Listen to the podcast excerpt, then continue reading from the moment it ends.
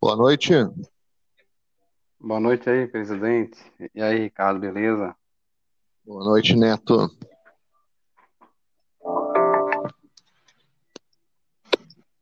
Boa noite, Brenão. Bora, Gaúcho. Beleza? Boa noite, irmão. Estamos aqui no programa Amigos e Aliados, esperando entrar os outros participantes. Vamos começar com o pessoal que está aí na, ao vivo com nós. Brenão, resume para nós aí como é que foi teu teu início em torcida aí, como é que foi a questão de relações públicas, troca de cartas, essa questão retrô. Vai resumindo para nós enquanto a gente espera os colegas entrar aí. A história é longa, né, Gaúcho? 90 e 94 eu ingressei da, da torcida, né? Da loucura. E até então já ia como componente, né? Aí, passados anos aí, é, comecei a, a, puxar o bonde, né? Da minha cidade, né? E isso já conhecia muita gente torcida de várias partes do Brasil, cara. E Aí comecei a trocar cartas, né? Com, com várias torcidas do Brasil, fazendo aquele, aquele trabalho de, de, relações públicas. E mandava adesivo, mandava camisa, recebia também. E era um, um, uma época de ouro, né? Que todo mundo se falava, todo mundo se respeitava, né? E era muito bom, cara. Aquele, aquele trabalho de divulgação, a gente fazia é, muita coisa, mais por amor, até mesmo a própria torcida, do que o próprio clube, né? Você fazia questão de divulgar mesmo sua torcida, de viajar, de viajar e fazia adesivos, tudo alusivo à torcida, e mandava para outras torcidas do Brasil inteiro para escolar na sede, até para fora do país também, é, para torcidas da Europa, Portugal. Era muito bacana essa época de, de, de, de relações públicas, né, coisa que nem existe mais hoje. Então eu fiquei por é, muitos anos como isso aí, cara, correspondendo com muita gente, e que me tornou um cara conhecido. E o mais interessante é que, a parte passado do tempo, dos anos, muitas pessoas que eu conheci nas, nas cartas, eu pude conhecer de um tempo atrás aí, né, no Nordeste, no Sul. E depois que inventaram a internet, acabou, acabou isso aí, né? Ah, acabou, porque hoje em dia não é como antigamente, né? É, você vê que as pessoas elas faziam questão de, por exemplo, ia para um jogo aí no Sul, ficava na casa de um, por exemplo, na sua casa um mês, depois você descia para Minas, ficava um mês aqui, depois ia para o Rio, ficava dois, três meses. Então acabou isso aí, né, cara? Aquele prazer de, de ser né, na casa de um, de um, aliado que se tornou um amigo, um irmão, né, e eles também virem para cá, acabou isso aí. Você não vê mais isso, né? Com a internet aí, é, meio que acabou também, ajudou a acabar com isso, né? Antigamente era muito massa ir para casa de um guerreiro, de um, de um aliado. Oi. Explica pro, pro, pro, nosso público aí como é que era o lance daquela da carta de um centavo, da carta social. Você lembra como é que era? Ah, Explica pro pessoal. Tinha, tinha as cartas é, social que era um centavo, era mais barato. Aí você, a gente recebia as cartas, né? E sempre costuma vir umas cartas com adesivo que vinha um selo mais, mais caro. É, um pouco, vou botar assim, um real, uns 50, 50 centavos, 80 centavos. A gente tirava aquele selo, colocava uma vasilhinha com sabão em pó, então é detergente de molho, é aquele carimbo que tinha, saía. Então a gente reaproveitava eles, cara. Era muito massa. Você podia mandar, acho que era cinco cartas social por, por dia, né? Aí, como tinha duas, três agências de correio, eu colocava cinco cartas social numa agência, cinco, cinco cartas na outra, cinco na outra, e mandava 10, 15 cartas no dia. E quando recebia também, recebia 10, 20 cartas. Era interessante, muito, muito bom, bacana. É isso aí. Neto, tá na escuta, Neto? Tô na escuta, sim.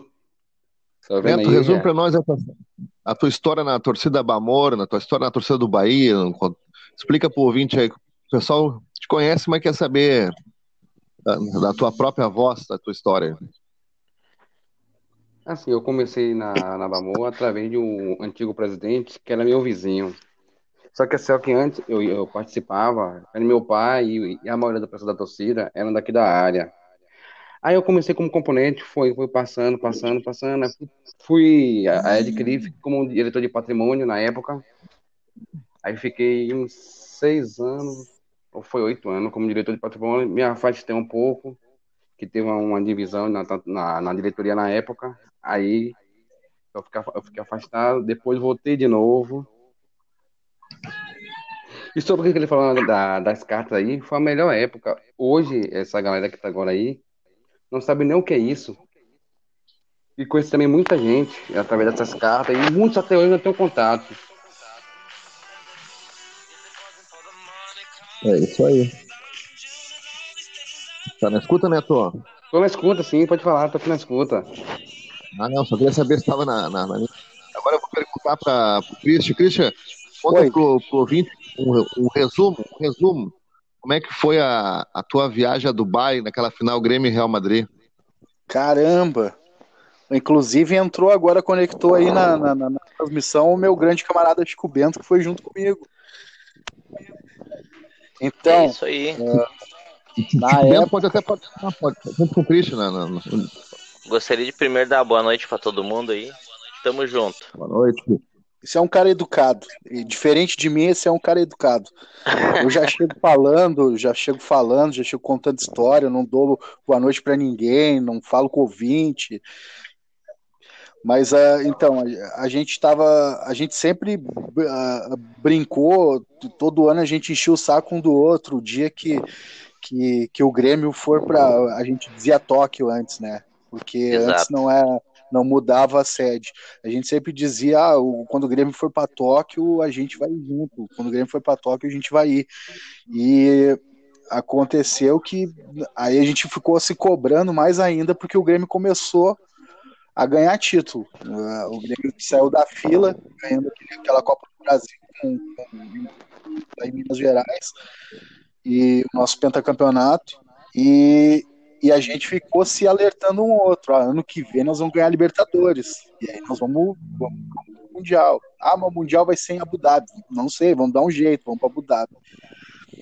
E a gente a gente acabou indo na, na, na grande maioria. Acho que talvez o único que único a única viagem fora que eu não consegui naquela campanha de 17 não consegui, mas o Chico Bento conseguiu ir, que foi, uh, foi no Equador, né, Chico? Exatamente, estive lá em, em Guayaquil contra o Barcelona na, na semifinal da Libertadores. Aí, inclusive, o, o Chico levou a, a, a, faixa da máfia e, e colocou lá, na, lá em Guayaquil. E, o, e a gente, tirando essa, a gente foi em, em todas as, no Rio, fomos para Argentina, fomos tudo que era lugar. E aí. Christian, Christian, só um minutinho, só um minutinho, só um minutinho, vou te interromper, porque só para avisar que o Léo da Pavuna tá ao vivo também com nós aí, senão ele vai achar que, nós, que não tá ao vivo, ele é capaz de sair do link. Eu tô ouvindo sim. Um abraço a todos então, os tá, amigos continua. aí. Pode falar, Ricardo? Continua. De, deixa o Christian concluir a história de Dubai, tu já entra no ar aí. Okay. Fala, Christian. Eu, eu, saí da transmissão antes para ajudar o Márcio. Não sei se o Márcio conseguiu, mas eu tô tentando ajudar ele aqui. Depois, eu, depois que eu terminar, eu, eu, eu saio de novo para tentar ajudar ele, ele, ele entrar. Mas uh, aí a gente, quando a gente estava no caminho para Lanús, aí voltou a velha discussão. Vamos, vamos, vamos para Abu Dhabi e tal. Não, antes, antes disso, antes de Lanús, nós estávamos na semifinal e aí a gente já já teve que correr atrás de passaporte tal, porque nenhum dos dois tinha passaporte, tinha que fazer passaporte tal. Tinha, levou quase um mês para ficar pronto meu passaporte. E aí, quando a gente foi viajar para Lanús, acho que um dia antes eu peguei meu passaporte. Só que nisso a gente não a gente tinha até tinha passaporte, mas não tinha nada concreto. E a gente saiu de Porto Alegre olhamos o valor da, da, da passagem, a passagem direta de Porto Alegre para Abu Dhabi custava 6 mil reais. Essa mesma passagem, quando a gente chegou de volta, custava 36 mil reais. E aí, uh, e aí começou uma correria, porque é seguinte, várias pessoas já tinham se, se, se, se se disponibilizado para ajudar, entendeu? Começou uma, uma vaquinha virtual e várias pessoas começaram a ajudar, alguns depositando na conta, outros chegavam e davam valor em e tal. Vamos fazer a campanha e vamos ir, tem que ter a faixa da máfia lá, na, lá em Abu Dhabi e tal. E, e aí o Chico fez todo o trâmite burocrático e tal, e, e ficou maluco atrás de, de, de, passagem e visto e toda aquela burocracia, aquela loucura, porque na verdade ninguém tem ideia assim, da, da maluquice que é, porque a Libertadores, o jogo da final da Libertadores era dia 29 de novembro. Só que a gente foi de ônibus para a Argentina, a gente retornou praticamente dia 31 de novembro sendo que o primeiro jogo mundial era 10 dias depois. Ninguém entende o que, que é a, a maratona qual é o pico da maluquice. E aí, tipo, a gente tinha 10 dias para correr uma viagem pro outro lado do mundo. E, e aí começou aquela loucura de, de, de, de vaquinha e tal, a galera apoiar e, e o Chico Bento quanto mais ele olhava, mais tempo passava ele procurando na internet, mais maior ficava o valor. Aí chegou um ponto que a gente desistiu de vamos comprar a mais barata que a gente vê agora, porque se passar mais cinco minutos, essa mais barata vai ficar mais cara ainda. Porque tava virando uma bola de neve. E aí a gente conseguiu comprar umas coisas mais ou menos viável. Assim. Caraca, quando a gente, quando a gente chegou no, no, no dia do, do, nosso embarque, devia ser um. O Chico pode até me corrigir, acho que eram uns dois dias do primeiro jogo. Isso aí, isso aí o, a gente foi pro, pro aeroporto sem ter os vistos. Só que pela lei, tu não pode embarcar, mesmo que seja o teu primeiro destino, não pode embarcar, uh, sair de Porto Alegre se tu não tem o visto ainda para o teu destino final, que é Abu Dhabi. E aí o, o que acontece?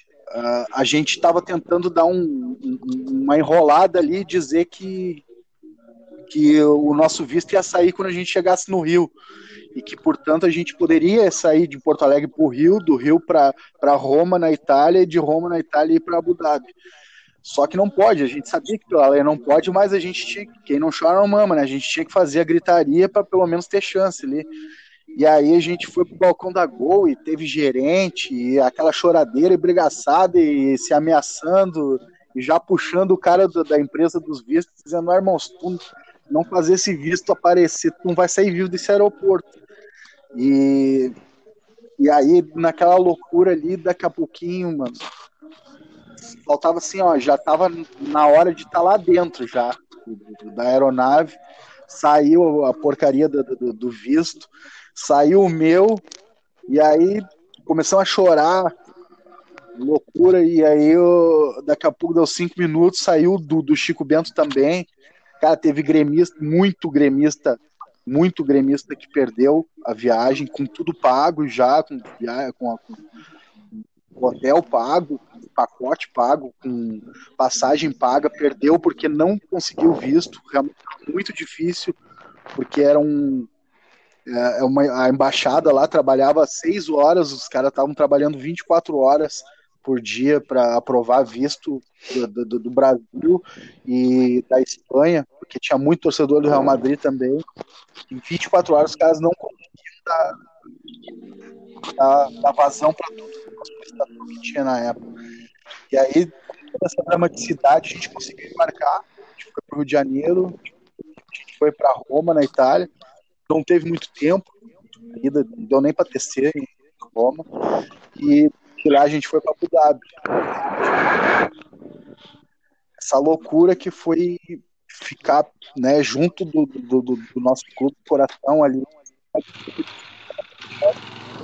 Pouco por muito apesar de toda a minha discordância com, com, a maneira que o Grêmio jogou e tal, o Grêmio se apequenou diante do Real Madrid, né, mas, na minha opinião, mas mas a gente teve um passo ali, né? Foi, os caras ganharam por causa de uma, de uma barreira, de uma bola que ficou na barreira e entrou, e, né? Tá pouco por pouco perdendo um campeonato mundial para o Madrid.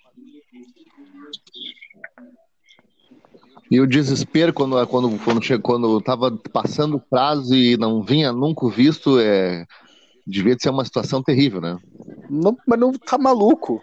É, não, não tem como te dizer como é que foi, porque é, imagina a passagem, eu acho que a gente gastou 11.500 cada um. E a gente é Isso. é pobre, só tava, só, só tinha gente rica indo para essa viagem. Nós éramos os únicos pobres dentro das aeronaves. Nós os únicos marginal dentro das aeronaves, dentro dos hotéis, dentro de tudo passo. E aí não tinha nenhuma possibilidade de a gente comprar uma outra passagem ou, ou, pagar uma multa e remarcar a passagem. Não tinha nenhuma possibilidade, já tinha esgotado todo o dinheiro de tudo, empréstimo, tudo que tu imaginar já tinha esgotado as possibilidades. Então, se não acontecesse aquele visto naquele exato minuto, a gente ia ficar os dois em Porto Alegre com uma dívida gigante para pagar o resto da vida e sem ter viajado para o Mundial. Agora eu vou botar aqui uma música e vou chamar o convidado. Vou chamar um convidado ao vivo aqui que o pessoal tá, tá esperando no ar aqui. Primeiro eu vou botar a música e os ouvintes já vão identificar quem eu vou chamar.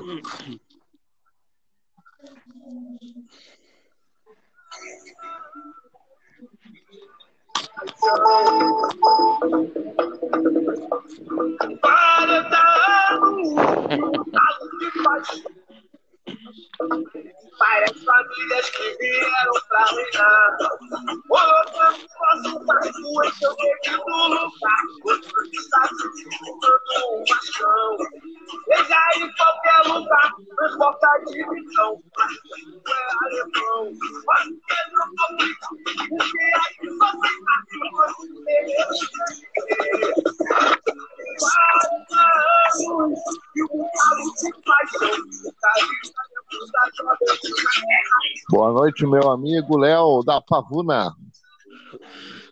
Boa noite, Ricardo. Boa noite, Boa noite Léo. Brenão, o Chico, o Neto aí, todos os amigos aí da, Boa noite. da mesa. Parabéns aí por esse novo projeto aí, né? Todos os amigos aliados aí que estão online né? assistindo, vendo, ouvindo essa gravação aí. E é um prazer participar, Ricardo. Quero dizer que é uma, uma honra ter todos aqui, mas em especial a, o carinho, o respeito que eu tenho pelo Léo da Pavuna é algo que vai passar mil anos e eu sempre vou falar. Léo da Pavuna é uma lenda viva, é um dos últimos articuladores vivos na Força Jovem do Vasco. Léo, Conta para nós que ano tu entrou na força aí, um resumo aí para nós aí, como é que era antigamente as coisas aí. E pode ficar à vontade, fala o que tu quiser falar e os participantes podem fazer pergunta pro Léo também aí. ok, vou tentar ser breve, meio difícil. Tô... Vamos lá, cara. Eu entrei na Força Jovem a partir de 1987, mas a minha primeira matrícula foi em 1988, né? Eu já frequentava Maracanã, ia para geral desde 84, 85, fugia de casa para botava boneco de, de cobertor e travesseiro para pular a janela para ir para Maracanã, apanhei muito da mamãe. E, cara, eu fui, minha primeira torcida foi a Pequeno Vascaíno e teve um jogo Vasco e Fluminense. O, o, o Zeca, né, que era o presidente, né, da Pequeno Vascaíno e viu todo mundo indo para lá brigar, falou, ninguém da Pequeno Vascaíno ir. Se for, pode dar as camisas que, que vai sair. Que antigamente, assim, quando a gente entrava, era, a gente ganhava aquelas camisas, né? E eu acabei, joguei pro alto, eu lembro eu, Babão, é... não sei mais quem lá de Bom Sucesso, aí tinha uma galera que foi comigo lá, cocada, e largamos pro alto fomos brigar lá com os tricolete, né? E eu era de São João, né? Tu lembra lá que a Força Flu naquela época ela já era, já era pesada, né? E já tinha um histórico lá, mas eu acabei caindo para dentro. Aí foi a primeira vez que eu entrei na, na torcida. Ô, Léo. Oi. Agora tu, tu tava falando o negócio do, do Zeca, da Pequenos Vascaíno, que não podia fazer isso, fazer aquilo. Uhum. Mas tem uma lenda, se tu puder responder, tem coisas que não se responde, mas eu acho que já passou muitos anos, pode responder. Uhum. Tem uma lenda aí que, que, se escuta quem é nos bastidores, quem é de raiz, que o Zeca, o Zeca fez algumas coisas graves. Não precisa dizer o quê? Não, ele, ele teve, ele, ele, né, o, o chefe de torcida, é, eles tiveram, cada um teve sua história. Ele, tanto o César Mâncio, ele, Eli. Aqueles são aqueles todos fundadores. Sandra Varguaçu, minha amiga Sandra, nossa amiga, né? Nossa amiga. Entendeu? Então, eles aprontaram muito no, na, na, na, fase dele de mais jovem, entendeu? porque antigamente era difícil. Eu entrei é, para a Força Jovem, é, primeiramente pelo Vasco.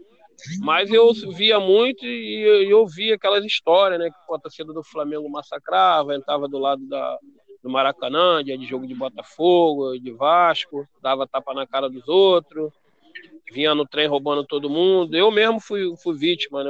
Uma final, o primeiro jogo lá do Vasco Fluminense da final de 85, 84, que meu pai me levou, eu lembro que eu tava com o braço quebrado, eu tinha 14 anos.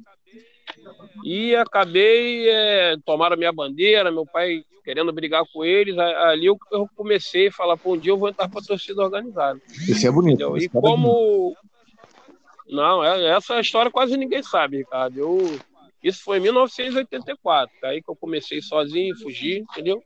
Mas o Zeca e as outras coisas, eles aprontaram muito, entendeu? Eles foram muito guerreiros de, né? Só que eles faziam o que podia, que a mídia era toda rubro-negra, a gente lembra dos campeonatos que o Flamengo, né, que, que, que foi um complô da Globo com os militares, entendeu? O próprio Grêmio mesmo aí, né, Cris? Foi muito roubado aí, aquela aquele jogo da, do, da Mundo Andrade, entendeu? Esse, aquele campeonato daquele ano do Grêmio, entendeu? Então era, era muito sofrimento.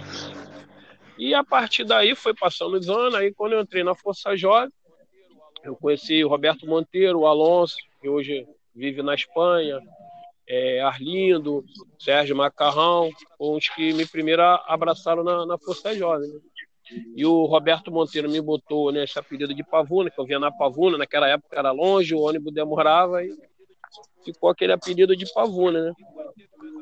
E quando teve meus amigos, a gente se conheceu na época, em 88 Caveira, foi os primeiros, Glaucio, Jorel, falecido Jorel, né?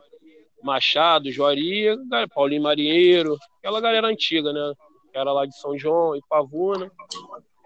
Entendeu, Ricardo? Depois, aí vem a gente conhecer o pessoal de Anchieta, mais pra frente Silvinho, o falecido Babu, Dejane, aquela galera lá, Anderson, Anchieta, Anderson Zapé, um abraço pro Anderson aí também. Entendeu? E fomos fazendo aquele elo de amizade. E assim foi, foi minha chegada na, na Força Jovem, os primeiros anos, né? Então tá, daqui a pouco nós vamos voltar com a história do Léo da Pavuna, vamos falar com o Neto. Neto, Aquelas coisas assim, Neto. cara.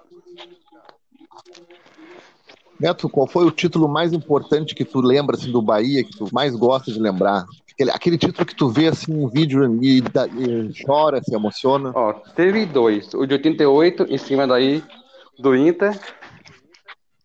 E te... Esse até eu choro. e teve em 94.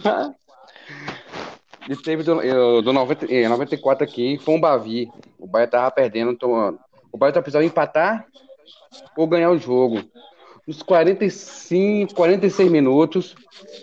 Aí esse, esse ficou na história. Até hoje, todos aqui os comentaristas de rádio, televisão sempre comentam. No apagar da luz, o Bahia fez, é, fez esse gol. E esse jogo ficou marcado em 94 também. Mas em 88 foi, pra mim foi o melhor, de 88. Eu tinha 9 anos. A Fonte Nova. E a, a, chegada do Bahia, a chegada do Bahia no aeroporto aí em Salvador, aí, quando ganhou do Inter, que foi uma coisa foi, louca. Né? Ali. Imagina, 9 anos, com meu pai na, no pescoço dele. ali foi um jogo que ficou marcado. Quanto o Fluminense também. Eu fico imaginando assim. É, é, na, hoje em dia não, né? Essa negócio de arena acabou um pouco com o futebol, perdeu um pouco o brilho. Mas antes, os estádios raiz, Verdade. os estádios raiz antes, aqui mesmo a Fonte Nova, 116 mil pessoas no estádio, hoje é 46 mil. Quando bota arquibancada móvel, que é muito difícil, é 50 mil, 52 mil pessoas. Fora a, a... Mas como é que tu acha como é que tu acha, Neto, que podia eh, voltar assim, a encher os estádios com frequência? Apesar que aí tá sempre cheio, mas na questão nacional. Essa pergunta vai para o Neto, vai para todo mundo que está na, na, bancada aí. Como é que vocês acham que podia eh, voltar a encher os estádios? É o preço? É a qualidade do, do, do futebol? O que, que seria? Assim, aqui, aqui com o plano de sócio, ficou assim mais fácil, entre aspas, para alguns torcedores, né? Que você, é, assim, tem, tem plano de sócio aqui, que foi quem pegou logo no início a promoção que o Bahia fez, esse é um plano mais barato que tem, que é 50 reais. Esse é, o- é, é o, é o setor super, su- que é o último, é, é, como a que é Fonte Nova, são três anéis, esse o mais barato é o último anel. E aí vai dividindo. Pra mim, esse negócio de, é, é, eles elitizaram E o futebol, que elitizaram, aquele torcedor raiz, que é o verdadeiro torcedor, eles conseguiram afastar do estádio. É verdade. Porque, a, principalmente, é uma coisa que eu sempre falo aqui, o verdadeiro torcedor daqui no Bahia, a panela tá batendo em casa ali com fome e eles estão pagando ingresso. Coisa também que eu não vejo mais. É coisa- é, hoje eu não vejo mais, mas antes, na antiga Fonte Nova, eu via muitos torcedores lá, com, assim, o ingresso era cinco reais, eles estavam com um, dois, e fazia a vaquinha pedindo a um, pedindo a outro, para poder meter lá ingre- o ingresso para ir para lá, para poder entrar. Hoje você não vê mais isso. E aí, Léo, e teu ponto de vista? Bom, Ricardo, eu concordo aí com o Neto. Eu acho também que é, deveria realmente ter esse movimento, né? Voltar esses verdadeiros torcedores, entendeu? Ter um- uma fórmula, né, de, de, de como sócio torcedor ter um ingresso acessível para eles, entendeu? Que somos nós, somos raiz, né? Mas o principal, acho que deveria ser o, o nivelamento do- dos clubes no Rio de Janeiro, no Rio de Janeiro e no Brasil.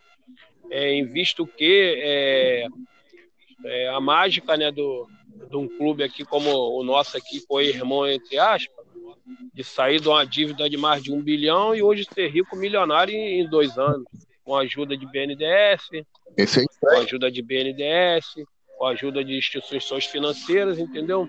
Então, quer dizer, financiando um clube, como já fez há, an- há anos e anos atrás, entendeu? O próprio Corinthians também, entendeu? E o futebol está se, nive- tá se nivelando, né? Por baixo, infelizmente, entendeu? Porque, que nem no, no caso do Vasco e de alguns clubes. Como é que você vai, vai disputar, vai contratar jogadores e, e vai se né, reformular com, com a disparidade dessa? Então, eu, eu, a minha opinião, eu acharia que deveria ser, ser, ser uma coisa mais, mais parelha. Entendeu? é isso aí. Isso aí. E, e tu, Chico Bento, o que, que tu acha disso? Cara, primeiro, essa questão da elitização do- dos estádios é um absurdo, né? Porque acabou tirando aquele verdadeiro torcedor raiz, né? Que, que ia no estádio, né? Perdemos, perdemos emoção, ganhamos preços absurdos de ingresso, né? E o que que isso trouxe para dentro do estádio de bom? Nada. A gente vê quase sempre, por exemplo, aqui a Arena do Grêmio, né? ah, nunca tá lotada, né? Às vezes, ah, numa semifinal, numa final, mesmo tendo um número enorme de sócios, 85 mil em dia, que nem nós temos hoje, não tá lotado, né? Então, isso é um absurdo. E também, eu acho que isso aí traz muito a questão dessa elitização, tra- traz também para dentro do estádio um, um pessoal que não está acostumado, um pessoal muito preconceituoso, Isso. né? A gente teve casos de racismos, racismo, assim, coisas absurdas, assim, dentro da arena, ah, coisas que eu, assim, particularmente, não via no Olímpico, sabe? Então, eu acho que esse é um dos maiores problemas, né?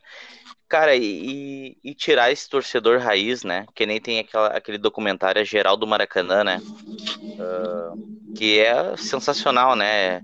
Aquele torcedor é raiz, aquele torcedor não frequenta mais o estádio, né? Então isso pra mim é um absurdo. E agora tu falou na, na- na geral do Maracanã, eu lembrei um fato histórico aqui.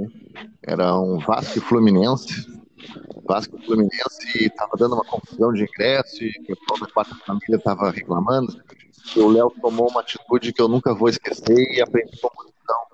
O Léo pegou os poucos ingressos que tinha conseguido, ele vendeu os ingressos, comprou tudo de ingresso de geral do Maracanã e botou a quarta família inteira no, no- no- todo o círculo da geral do Maracanã e a Força Jovem lá de cima cantava e lá de baixo o pessoal do Léo respondia. Era a coisa mais bonita. Show. Ver- Lembro, Lembra lembro, disso verdade, né? Mesmo contrariado, né? A gente teve que, que tomar atitude, né? Foi muito bonito isso ali. A gente fizemos algumas vezes também Chegou. em outros jogos também, mas talvez nessa situação também com segundas intenções também, né? Alguns, alguns Vasco, algum Vasco Ah, é. Flamengo que a gente É via, né? A gente ficava lá de cima vendo a palhaçada lá embaixo. Então a gente teve que começar a separar Ah, verdade. uma galera de 40, 50, contada no dedo, né? Vai lá para baixo para acabar com a gracinha dele, né? Você muito lembra... lembrou bem isso aí. É verdade. Eles vindo lá do outro lado, cheio de marra, a gente tá- sentadinho no, nas pilastras, segurando fofinho, segurando vo- você. Calma, Ricardo. Calma. Mano, espera eles chegar. Quando eles chegaram, passaram embaixo da Força Jovem, que eles chegaram perto, foi um pau doído. Aí voltaram de novo, tomaram um pau, foram lá e vieram com mais, tomaram outro pau. e foi isso aí, cara. É verdade. Eu lembrei, eu lembrei, eu lembrei outro, outro fato histórico aqui também, só não vou citar o nome para não, não dar moral para eles. Mas quando desembarcou uma caravana de São Paulo, aquela torcida que usa camisa preta, chegou na rua de São Januário e desceu aquele o, cantor, aquele cantor sambista da Mangueira, Uhum. mesmo nome, ele desceu do ônibus, batendo peito. Aqui é diretoria, mano. Eu tô tapa na cara. Eu lembro. São coisas do, coisas do futebol. E, Ricardo, E aí, e lá na. Oi, pode falar, Chico. Não, falando até sobre essa questão dos estádios, né, eh, das arenas e esses estádios assim que tem um custo mais alto, né? ah, uma coisa que é impressionante, né? Porque a ideia, por exemplo, aqui no sul, né, principalmente a Arena do Grêmio, era que tivesse, sei lá, um, um show por mês, alguma coisa assim, para que tivesse uma rentabilidade maior, né? Porque o custo de operação da arena é muito caro.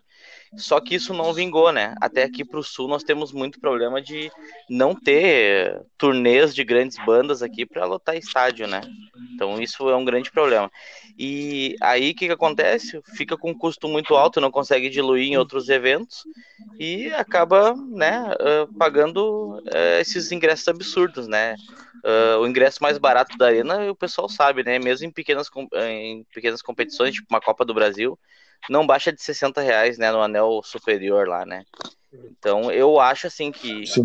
como aqui nós não temos grandes eventos, né? ah, pelo menos não não é recorrente, né? Eu acho que essa questão, se o clube não intervir, se o clube não bancar uma parte, sabe? Isso aí nunca vai mudar. Ah, na verdade, eu, Verdade. se eu falar só uma coisa, Ricardo, que eu, fiquei muito triste. Isso aí foi tudo, esses arenas, esses estádios novos para a Copa do Mundo e Olimpíada, isso aí foi tudo jogada, né? De desvio de dinheiro e, né?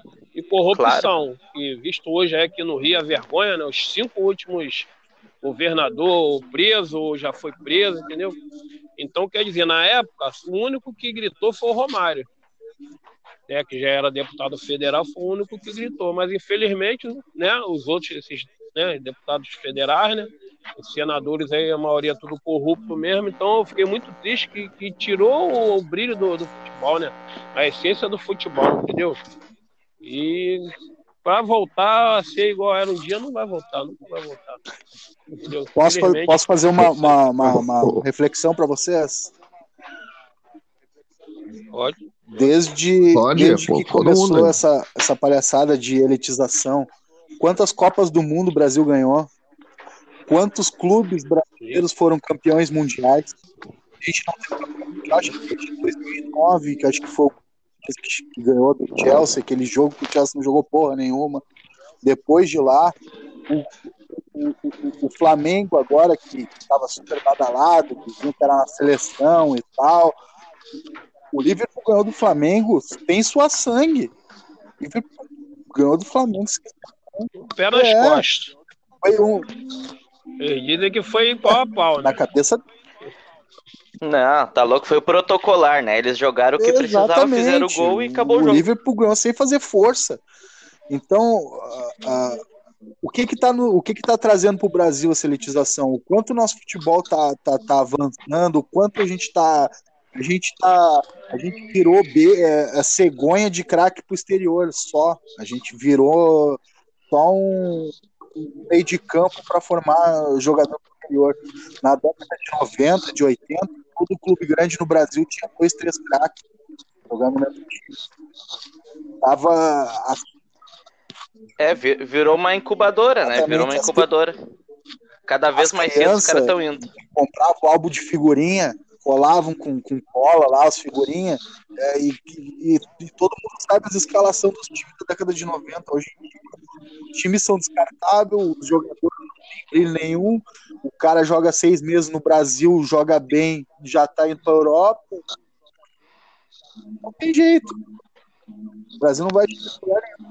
É verdade. E é verdade. E a pergunta que não quer calar: como é que um cara que ganha um salário mínimo vai conseguir frequentar É, um estádio condições. hoje? Diz pra Sem mim. Não tem como. outra. É, uma, uma, um- uma lata de cerveja, aquela pequenininha, você paga 10 reais, aí a torcida aqui. Um absurdo. É verdade? Aí aqui o que? Ele deve- ele Teve um, um pessoal do conselho aqui no Bahia, começou a brigar, aí conseguiu com o sócio ter, ter o desconto, no caso, paga metade. Só que só tem direito. Pagar metade É, na Só Itaipava, que aí né? que aí sai por 5 reais. Aí só tem direito a 5. Aí o que? Mas que é, e o preço ainda mesmo pela Ainda é um metade ainda é um absurdo. absurdo, né? E fora a- as outras coisas lá dentro, né? Uma, Neto, uma garrafa de água. água que Não, sem condições, né? Dentro do estádio não dá pra se Não dá alimentar não. hoje em dia, Não né? dá Não não. tem como, Ainda né? tem essa, e os vendedores ambulantes que estão lá, eu tava conversando uma vez com o pessoal lá, ele disse que paga uma taxa absurda para poder eles venderem ali dentro. E às vezes ele não tira nenhum dinheiro. Claro. ah, eu vou, agora eu vou pegar aqui os e-mails que estão chegando aqui, as mensagens de WhatsApp, para fazer umas perguntas para vocês. Está chovendo mensagem, eu não vou conseguir ler tudo aqui. A, a Josiane de Salvador quer perguntar para o Neto o seguinte. Ela está perguntando assim, Neto, no teu ponto de vista, por que, que o Bahia demora tantos anos para formar um time como aquele de 88, que tinha, que tinha Zé Carlos, tinha Bobô, tinha Ah, Ronaldo, assim- Tarantini, etc.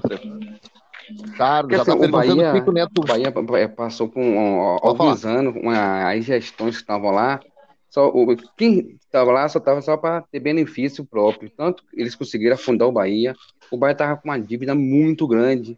Aí essa nova diretoria agora, que teve a intervenção em 93, de lá para cá você pode ver que o Bahia melhorou muito. Só que assim, eles, o Bahia todo mês deposita um milhão na justiça de dívida, de dívida trabalhista. Isso aí complica muito o time para poder organizar, fazer contratações. Fora as outras, e sempre toda hora aparece, e toda hora aparece uma dívida. Agora tem um, da, acho que é BWT, de, é, de fabricar os ingressos. Diz que o Bahia tá- fez um contrato com o antigo presidente. Aí você também aparece outra dívida, já, já penhoraram a conta do clube. Já seguraram lá uma- uma- um valor que não sei assim de agora de cabeça, mas que foi um valor alto. Aí tá preso na justiça até resolver isso aí. Mas agora, com essa, essa agora nova gestão, tá, tá fazendo uma, uma contratação melhor, tá pagando as dívidas em dias. E eu calculo que agora em diante é só. Vai melhorar muito o time. O, time você pode ver os, os últimos resultados desses anos. Todo campeonato brasileiro, o Bahia tá entre os, entre os 10. Todo ano.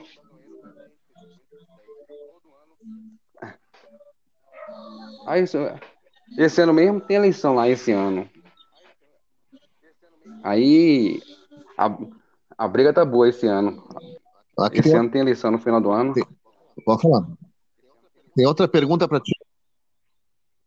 O Ronaldo, o Ronaldo aqui de do Espírito Santo que está te fazendo uma pergunta aqui, Neto. Ele está ele, ele tá perguntando assim, ó.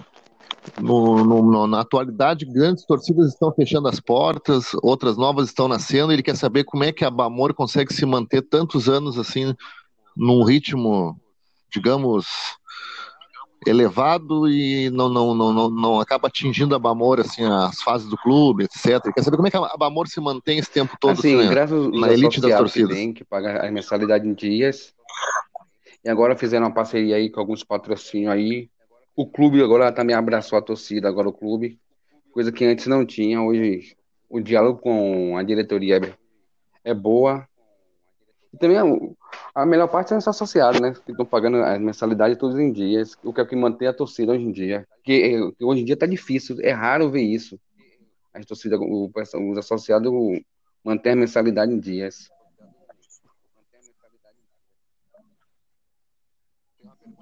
Tem uma pergunta pro Léo da Pavuna aqui. O Roberto de Niterói está perguntando pro Léo. Quem, jo- quem jogou mais, Bismarck ou Sorato?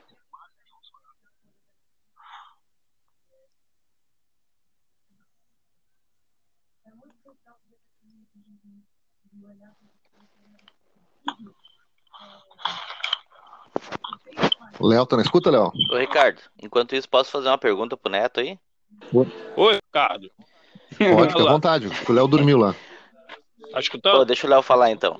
Não, eu escutei. Escutei, Léo, chegou, Roberto, chegou uma, é, um chegou uma aí, pergunta de um ouvinte de O Bismarck Fala aí. era muito, era muito técnico, né?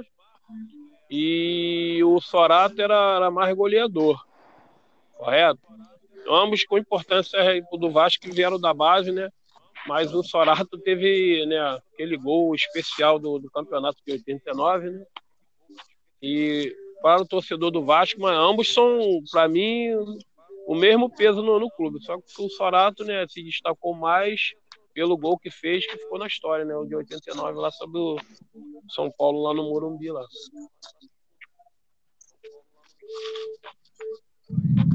Isso aí, vai, Não, eu queria Bento. fazer uma pergunta pro Neto. ah, como que ele vê o engajamento nas causas sociais que o Roger Machado tem aí no Bahia? Assim, o Bahia, já- o Bahia já tem um projeto já dessas ações sociais. Então, que tá- muitos clubes agora estão tá, que tá copiando, é uma coisa boa.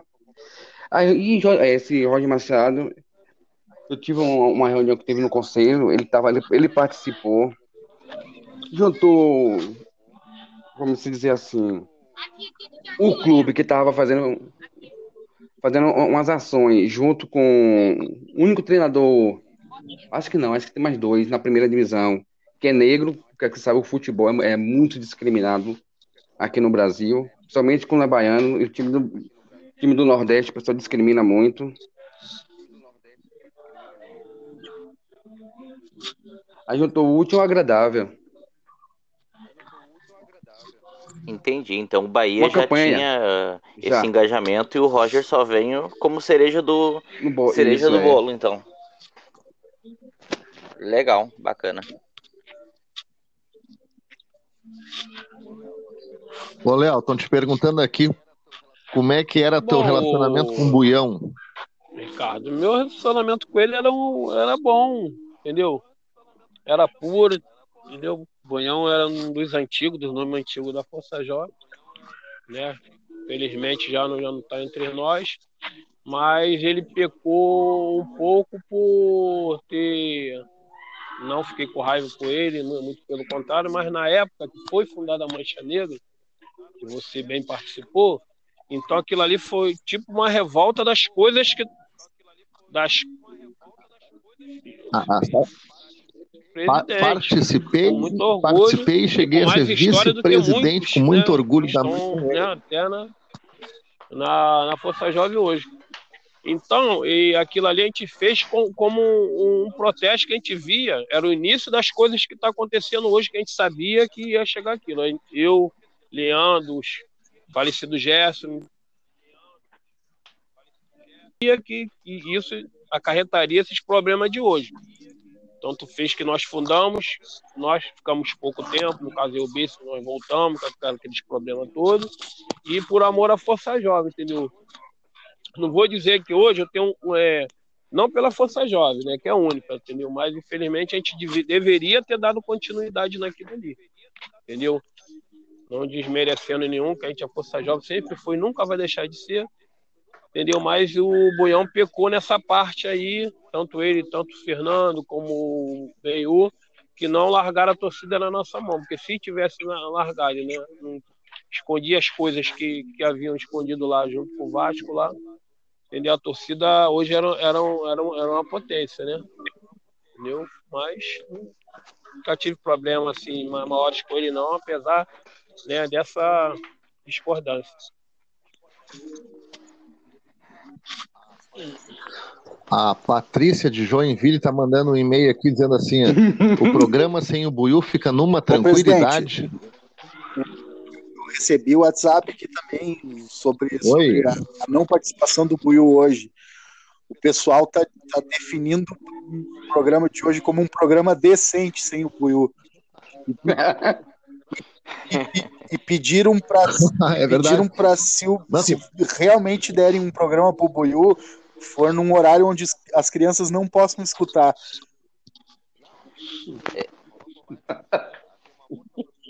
Não, não tem condições, só, só falou bobagem.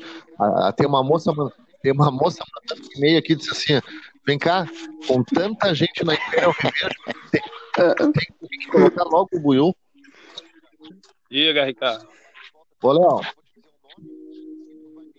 eu vou fazer um bate-volta contigo, assim, eu vou te dizer um nome e tu vai me resumir no máximo seis, sete palavrinhas Uhum. cada pessoa que eu vou te dizer, certo? Se, se conviveu ou não conviveu, tu resume no teu ponto de vista. É, uma, é um game que eu, tô, Ok. que eu vou criar no programa aqui, certo? Vamos lá. Manuel da Cunha, 1969 a 1970.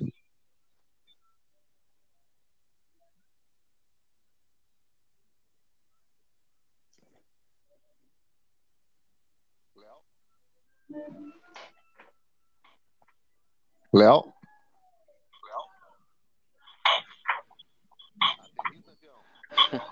Voltei, voltei. É que entra do zap aqui. Aterriza avião. Manuel da Cunha, Ricardo. Agora tu me pegou. Tu me pegou, hein? É isso.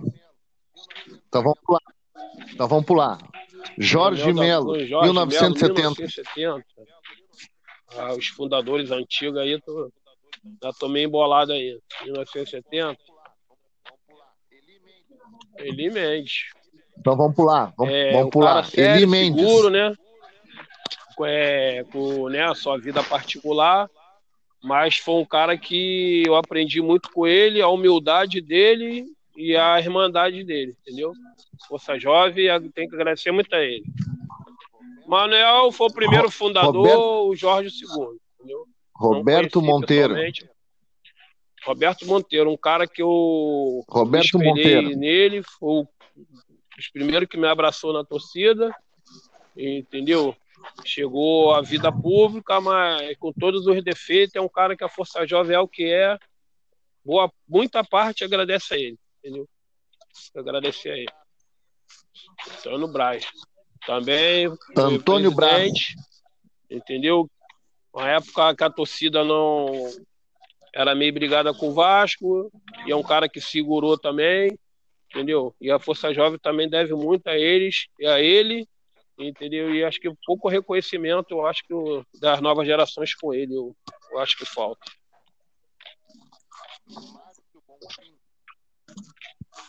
Márcio Bonfim. Márcio Bonfim. Não, né?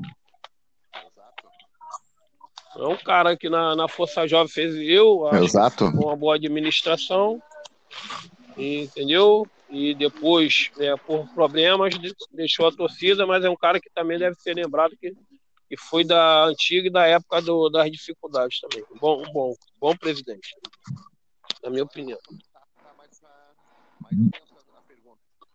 Agora vamos começar a ficar mais para mais tensa a pergunta. Vamos lá. Marcelo Mendonça, Marcelo melhor presidente que a Mendonça. Força Jovem já teve, um cara de disposição total, entendeu? Felizmente fizeram uma covardia com ele aqui no- até hoje, né? Ficou manchado na história da Força Jovem, mas o melhor presidente da Força que a Força Jovem teve, ele. Fernando Leal. Fer- Também excelente Fernando presidente, Leal. entendeu? Amigo, né? Cara bom, cara bom. Infelizmente, Verdade. teve pessoas que atrapalharam a gestão que ele faria na Força Jovem, que seria uma, uma das melhores também. Infelizmente, foi travado. Ah, essa, Hum.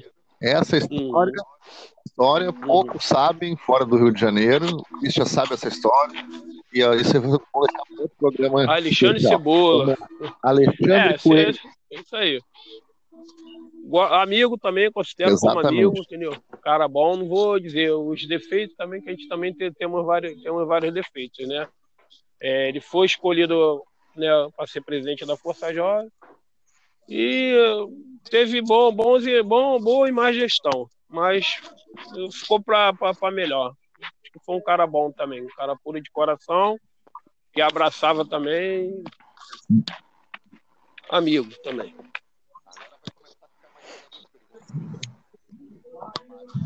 Agora vai começar a ficar mais tensa as perguntas para ti. Marcelo Zona Sul. Marcelo Granzotto. Doutor Marcelo, tá? Delegado hoje. É delegado, filho. Ele Marcelo mesmo. Civil delegado. É, Marcelo foi líder da Zona Sul, Sim. né? Por muitos anos. É, depois fechou naquele grupo lá que já estava essa, essa tipo, não dizer com a divisão, né? É, de poderes da, na, na torcida Força Jovem, se aliou ao Eurico, entendeu? E fez ó, uma, acho, acho que uma gestão, né? Eu acredito que boa também, né? acho que nessa época, o Ricardo, nenhum. A Força Jovem foi, foi na época a Força Jovem da, sempre foi, nunca vai deixar de ser rei. Mas era a número um, entendeu? E até na época do, do Marcel, a torcida aos trancos e barranco ainda se, ainda se mantinha. Entendeu? Então eu acho que ele fez uma boa. Uma, na medida do possível, com muitos erros também, mas fez uma boa gestão.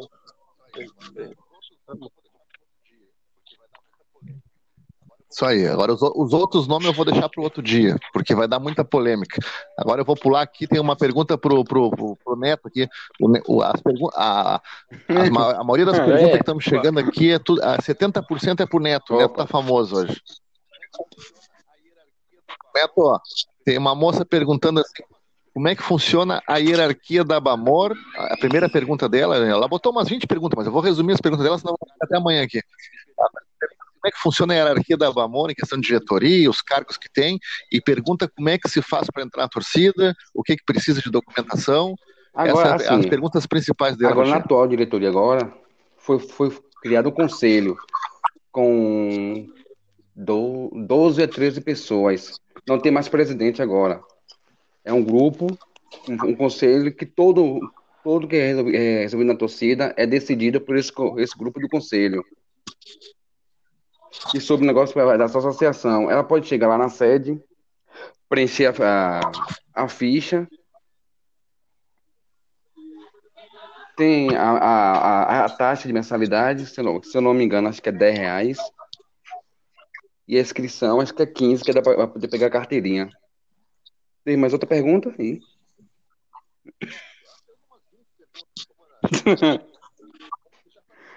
É, É ela fez aí. umas 20 perguntas, mas como ela- vamos, vamos, vamos deixar para depois aqui.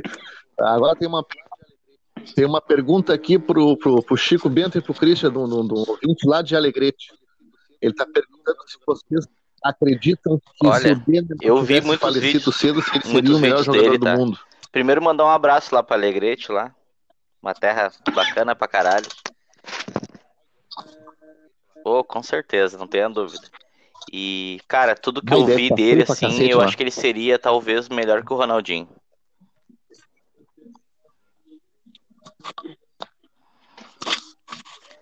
É, eu, eu, eu acho que ele tinha potencial para ser assim, para mostrar o que o Ronaldinho Gaúcho tenha mostrado.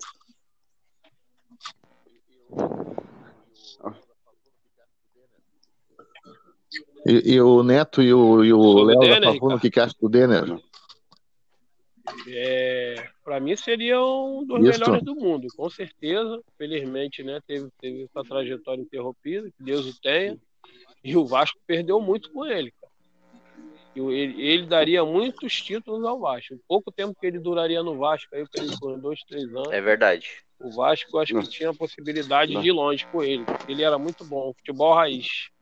Isso, hoje qualquer. hoje, essa mídia podre, qualquer jogadorzinho já fala que é, que é jogador, que é ídolo. Ídolo pra mim não, ídolo pra mim é, é que deu título ao clube, que vestiu a camisa, que jo- e jogou com raça. Concordo. Esses jogadores de hoje, que vem, é, jogam um, um ano, que hoje em dia esse jogador vem para um time, fica seis meses, um ano no máximo. Aí o, o Brasil aqui não aguenta, o time da Europa vem e leva.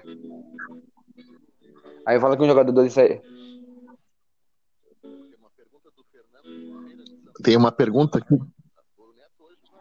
Tem uma pergunta do Fernando de Feira de Santana pro Neto aqui. Tá, o Neto hoje vai, vai, tá- vai ficar com a orelha vermelha de tantas pessoas falando nele aqui na internet. Ele está perguntando o seguinte: se, se, se, os jogadores que foram campeão em 88, se, se, qual deles que trabalha no clube hoje em Não, dia? o clube tem um projeto. se nenhum é, trabalha, se, se ajudam o clube de alguma maneira. Que, é que eles ajudam. Tem alguns jogadores que não só que foi campeão brasileiro, mas que passaram pelo Bahia, que está passando por dificuldades. Tem um projeto, que agora me fugiu o nome, que, é, que ajuda todos esses jogadores. Eles pagam, parece, se eu não me engano, que é um salário mínimo para esses jogadores. E jogadores de 88 que trabalham no Bahia, se eu não me engano, acho que não tinha nenhum. Mas todos eles têm, têm vínculo ainda com o Bahia. Tem alguns que são, é, se é, envolveu com a política, como Bobu, que é deputado estadual. Tem outros que saiu como vereador, mas não está mais assumindo. Tem outros que agora tem esse ano, como tem eleição aí, não sei se vai ter. É candidato a vereadores.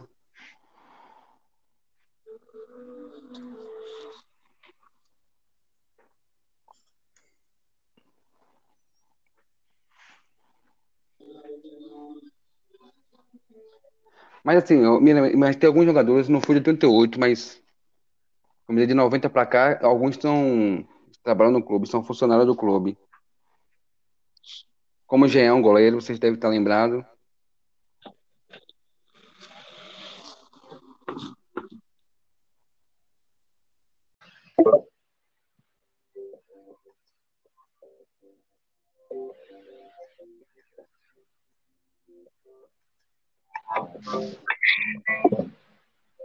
Boa noite.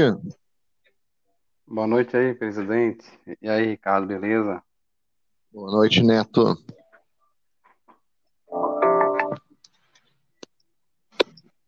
Boa noite, Brenão. Bora, Gaúcho. Beleza? Boa noite, irmão. Estamos aqui no programa Amigos e Aliados, esperando entrar os outros participantes. Vamos começar com o pessoal que está aí na, ao vivo com nós. Brenão, resume para nós aí como é que foi teu, teu início em torcida aí, como é que foi a questão de relações públicas, troca de carta, essa questão retrô. Vai resumindo para nós enquanto a gente espera os, os colegas entrar aí. A história é longa, né, Gaúcho? 90 e 94 eu ingressei da torcida, né? A loucura. E até então já ia como componente, né?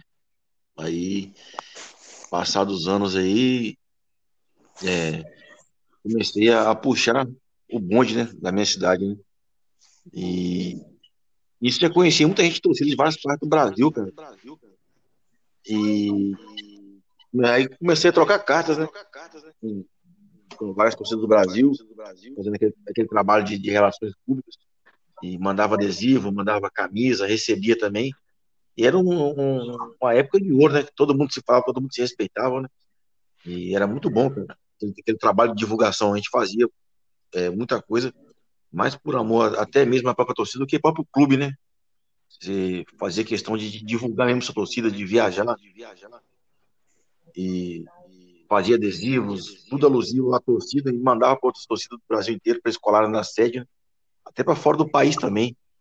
É, para torcidas da Europa, Portugal, era muito bacana essa época de, de, de, de relações públicas, né? Coisa que nem existe mais hoje. Então eu fiquei por é, muitos anos como isso aí, cara, correspondendo com muita gente e que me tornou um cara conhecido. E o mais interessante é que, a parte passado do tempo, dos anos, muitas pessoas que eu conheci nas, nas cartas, eu pude conhecer de um tempo atrás aí, né, no Nordeste, no Sul, E depois que inventaram a internet, acabou um pouco, acabou isso aí, né? Ah, acabou, porque hoje em dia não é como antigamente, né?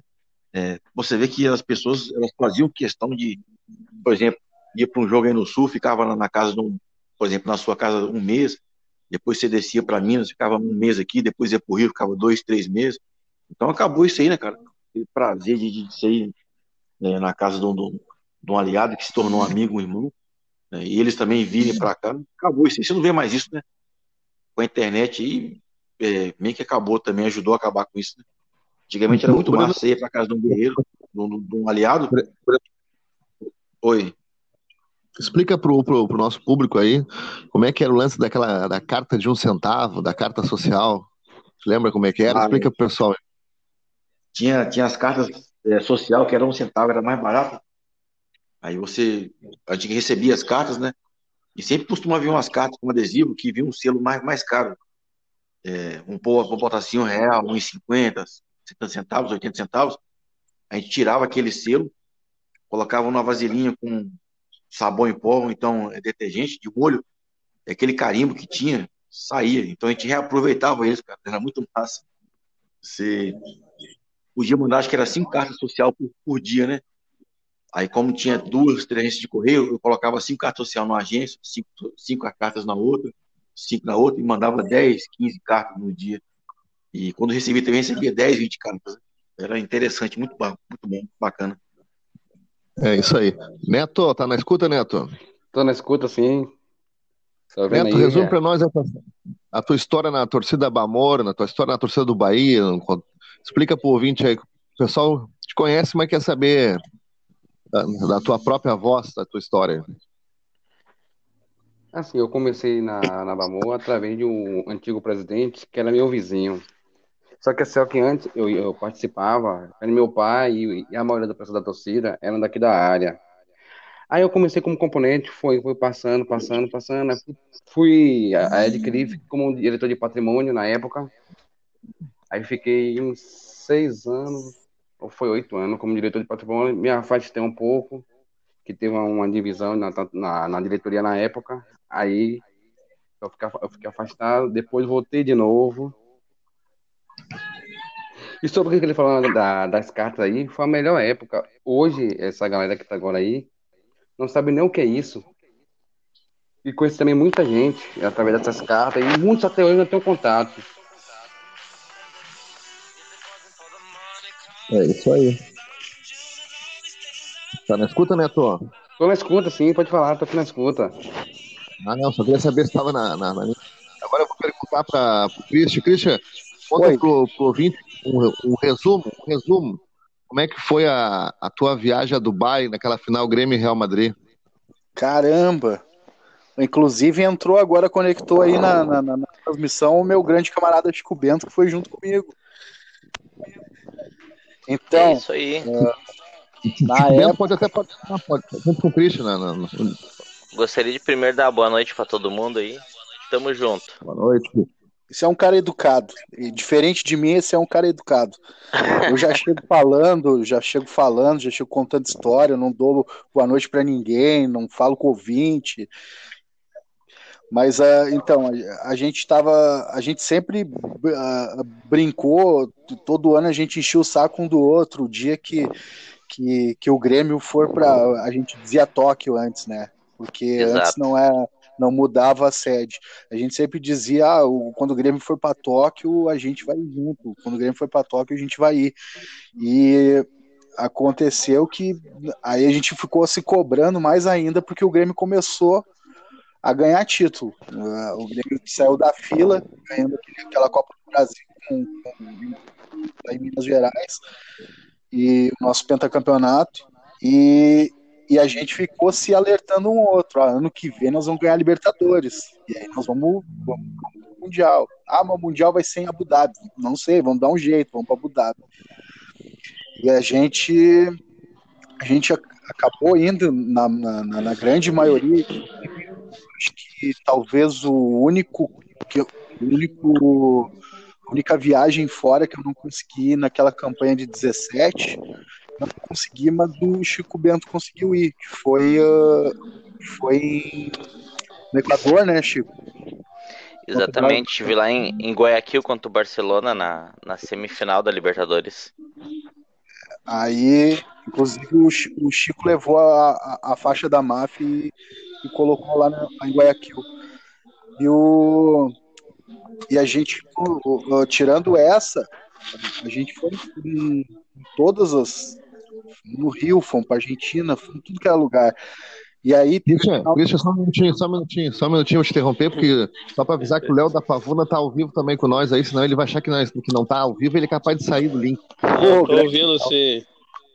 Um abraço a todos Então os tá, amigos continua. aí. Pode falar, Ricardo? Continua, De- deixa o Christian concluir a história de Dubai, tu já entra no ar aí. Ok. Fala, Eu- Christian. Eu, eu saí da transmissão antes para ajudar o Márcio. Não sei se o Márcio conseguiu, mas eu tô tentando ajudar ele aqui.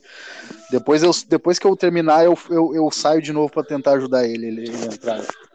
Mas ah, aí a gente, quando a gente estava no caminho para Lanús, aí voltou a velha discussão. ó, Vamos, vamos, vamos para Abu Dhabi e tal. Não, antes, antes disso, antes de Lanús, nós estávamos na semifinal e aí a gente já já teve que correr atrás de passaporte e tal, porque nenhum dos dois tinha passaporte, tinha que fazer passaporte e tal. Tinha, levou quase um mês para ficar pronto meu passaporte. E aí, quando a gente foi viajar para Lanús, acho que um dia antes eu peguei meu passaporte. Só que nisso a gente não a gente tinha até tinha passaporte, mas não tinha nada concreto. E a gente saiu de Porto Alegre, olhamos o valor da, da, da passagem, a passagem direta de Porto Alegre para Abu Dhabi custava 6 mil reais. Essa mesma passagem, quando a gente chegou de volta, custava 36 mil reais. E aí, ah, e aí começou uma correria, porque é seguinte, várias pessoas já tinham se, se, se, se, se disponibilizado para ajudar, entendeu? Começou uma, va- uma vaquinha virtual e várias pessoas começaram a ajudar, alguns depositando na conta, outros chegavam e davam valor em e tal. Vamos fazer a campanha e vamos ir, tem que ter a faixa da máfia lá, na- lá em Abu Dhabi e tal. E, e aí o Chico fez todo o trâmite burocrático e tal, e, e ficou maluco atrás de, de, de passagem e visto e toda aquela burocracia, aquela loucura, porque na verdade ninguém tem ideia assim, da, da maluquice que é, porque a Libertadores, o jogo da final da Libertadores era dia 29 de novembro.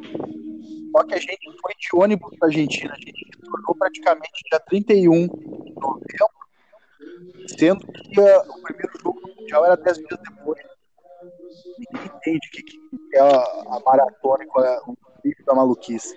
E aí, tipo, a gente tinha 10 dias para correr uma viagem pro outro lado do mundo.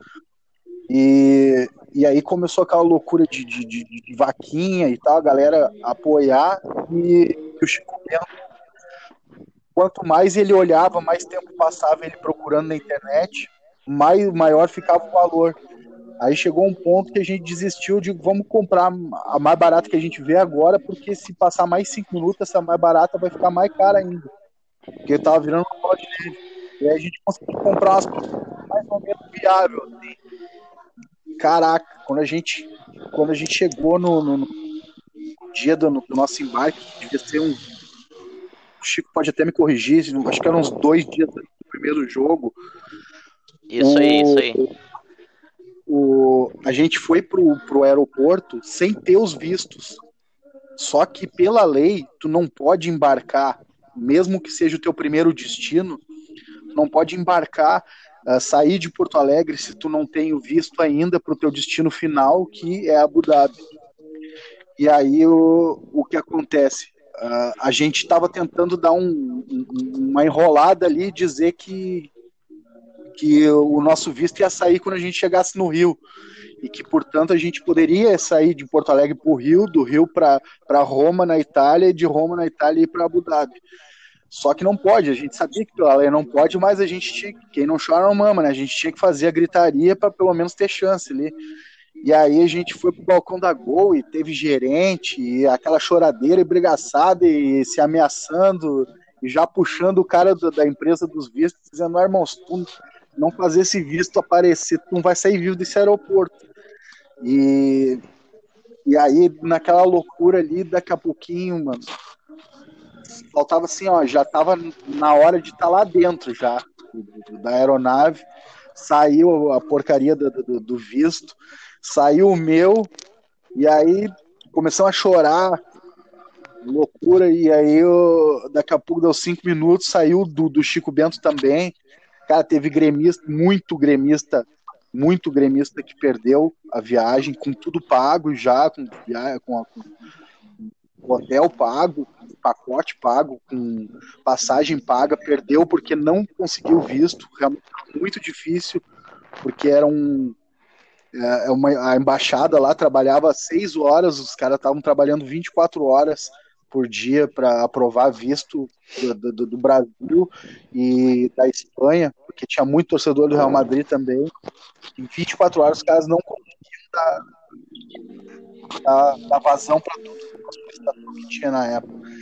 E aí, com essa dramaticidade, a gente conseguiu embarcar, a gente foi para o Rio de Janeiro, a gente foi para Roma, na Itália, não teve muito tempo, não deu nem para tecer em Roma, e de lá a gente foi para Abu Dhabi. Essa loucura que foi ficar né, junto do, do, do, do nosso clube coração ali. Pouco por muito apesar de toda a minha discordância com, com, a maneira que o Grêmio jogou e tal, o Grêmio se apequenou diante do Real Madrid, né, mas, na minha opinião, mas, mas a gente teve um passo ali, né, foi, os caras ganharam por causa de uma, de uma barreira, de uma bola que ficou na barreira e entrou, né, tá pouco por pouco perdendo um campeonato mundial para o Madrid. E o desespero quando quando quando chegou, quando estava passando o prazo e não vinha nunca visto, é devia ser uma situação terrível, né? Não, mas não tá maluco.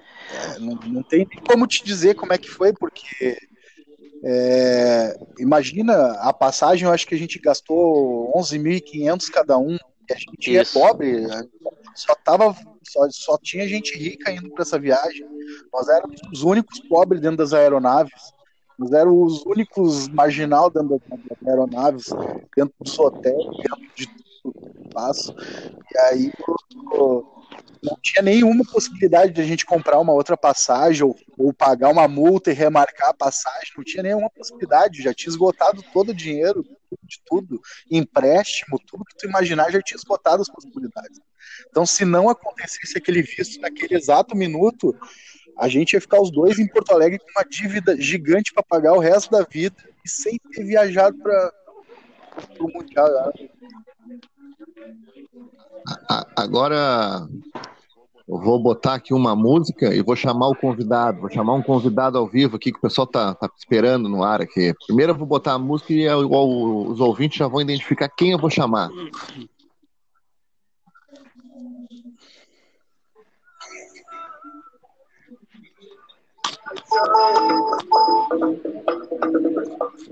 Para dar a luz Várias famílias que vieram pra reinar.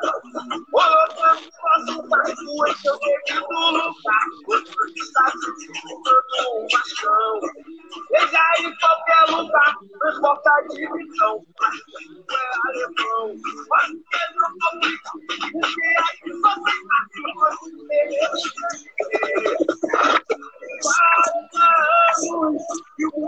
se faz o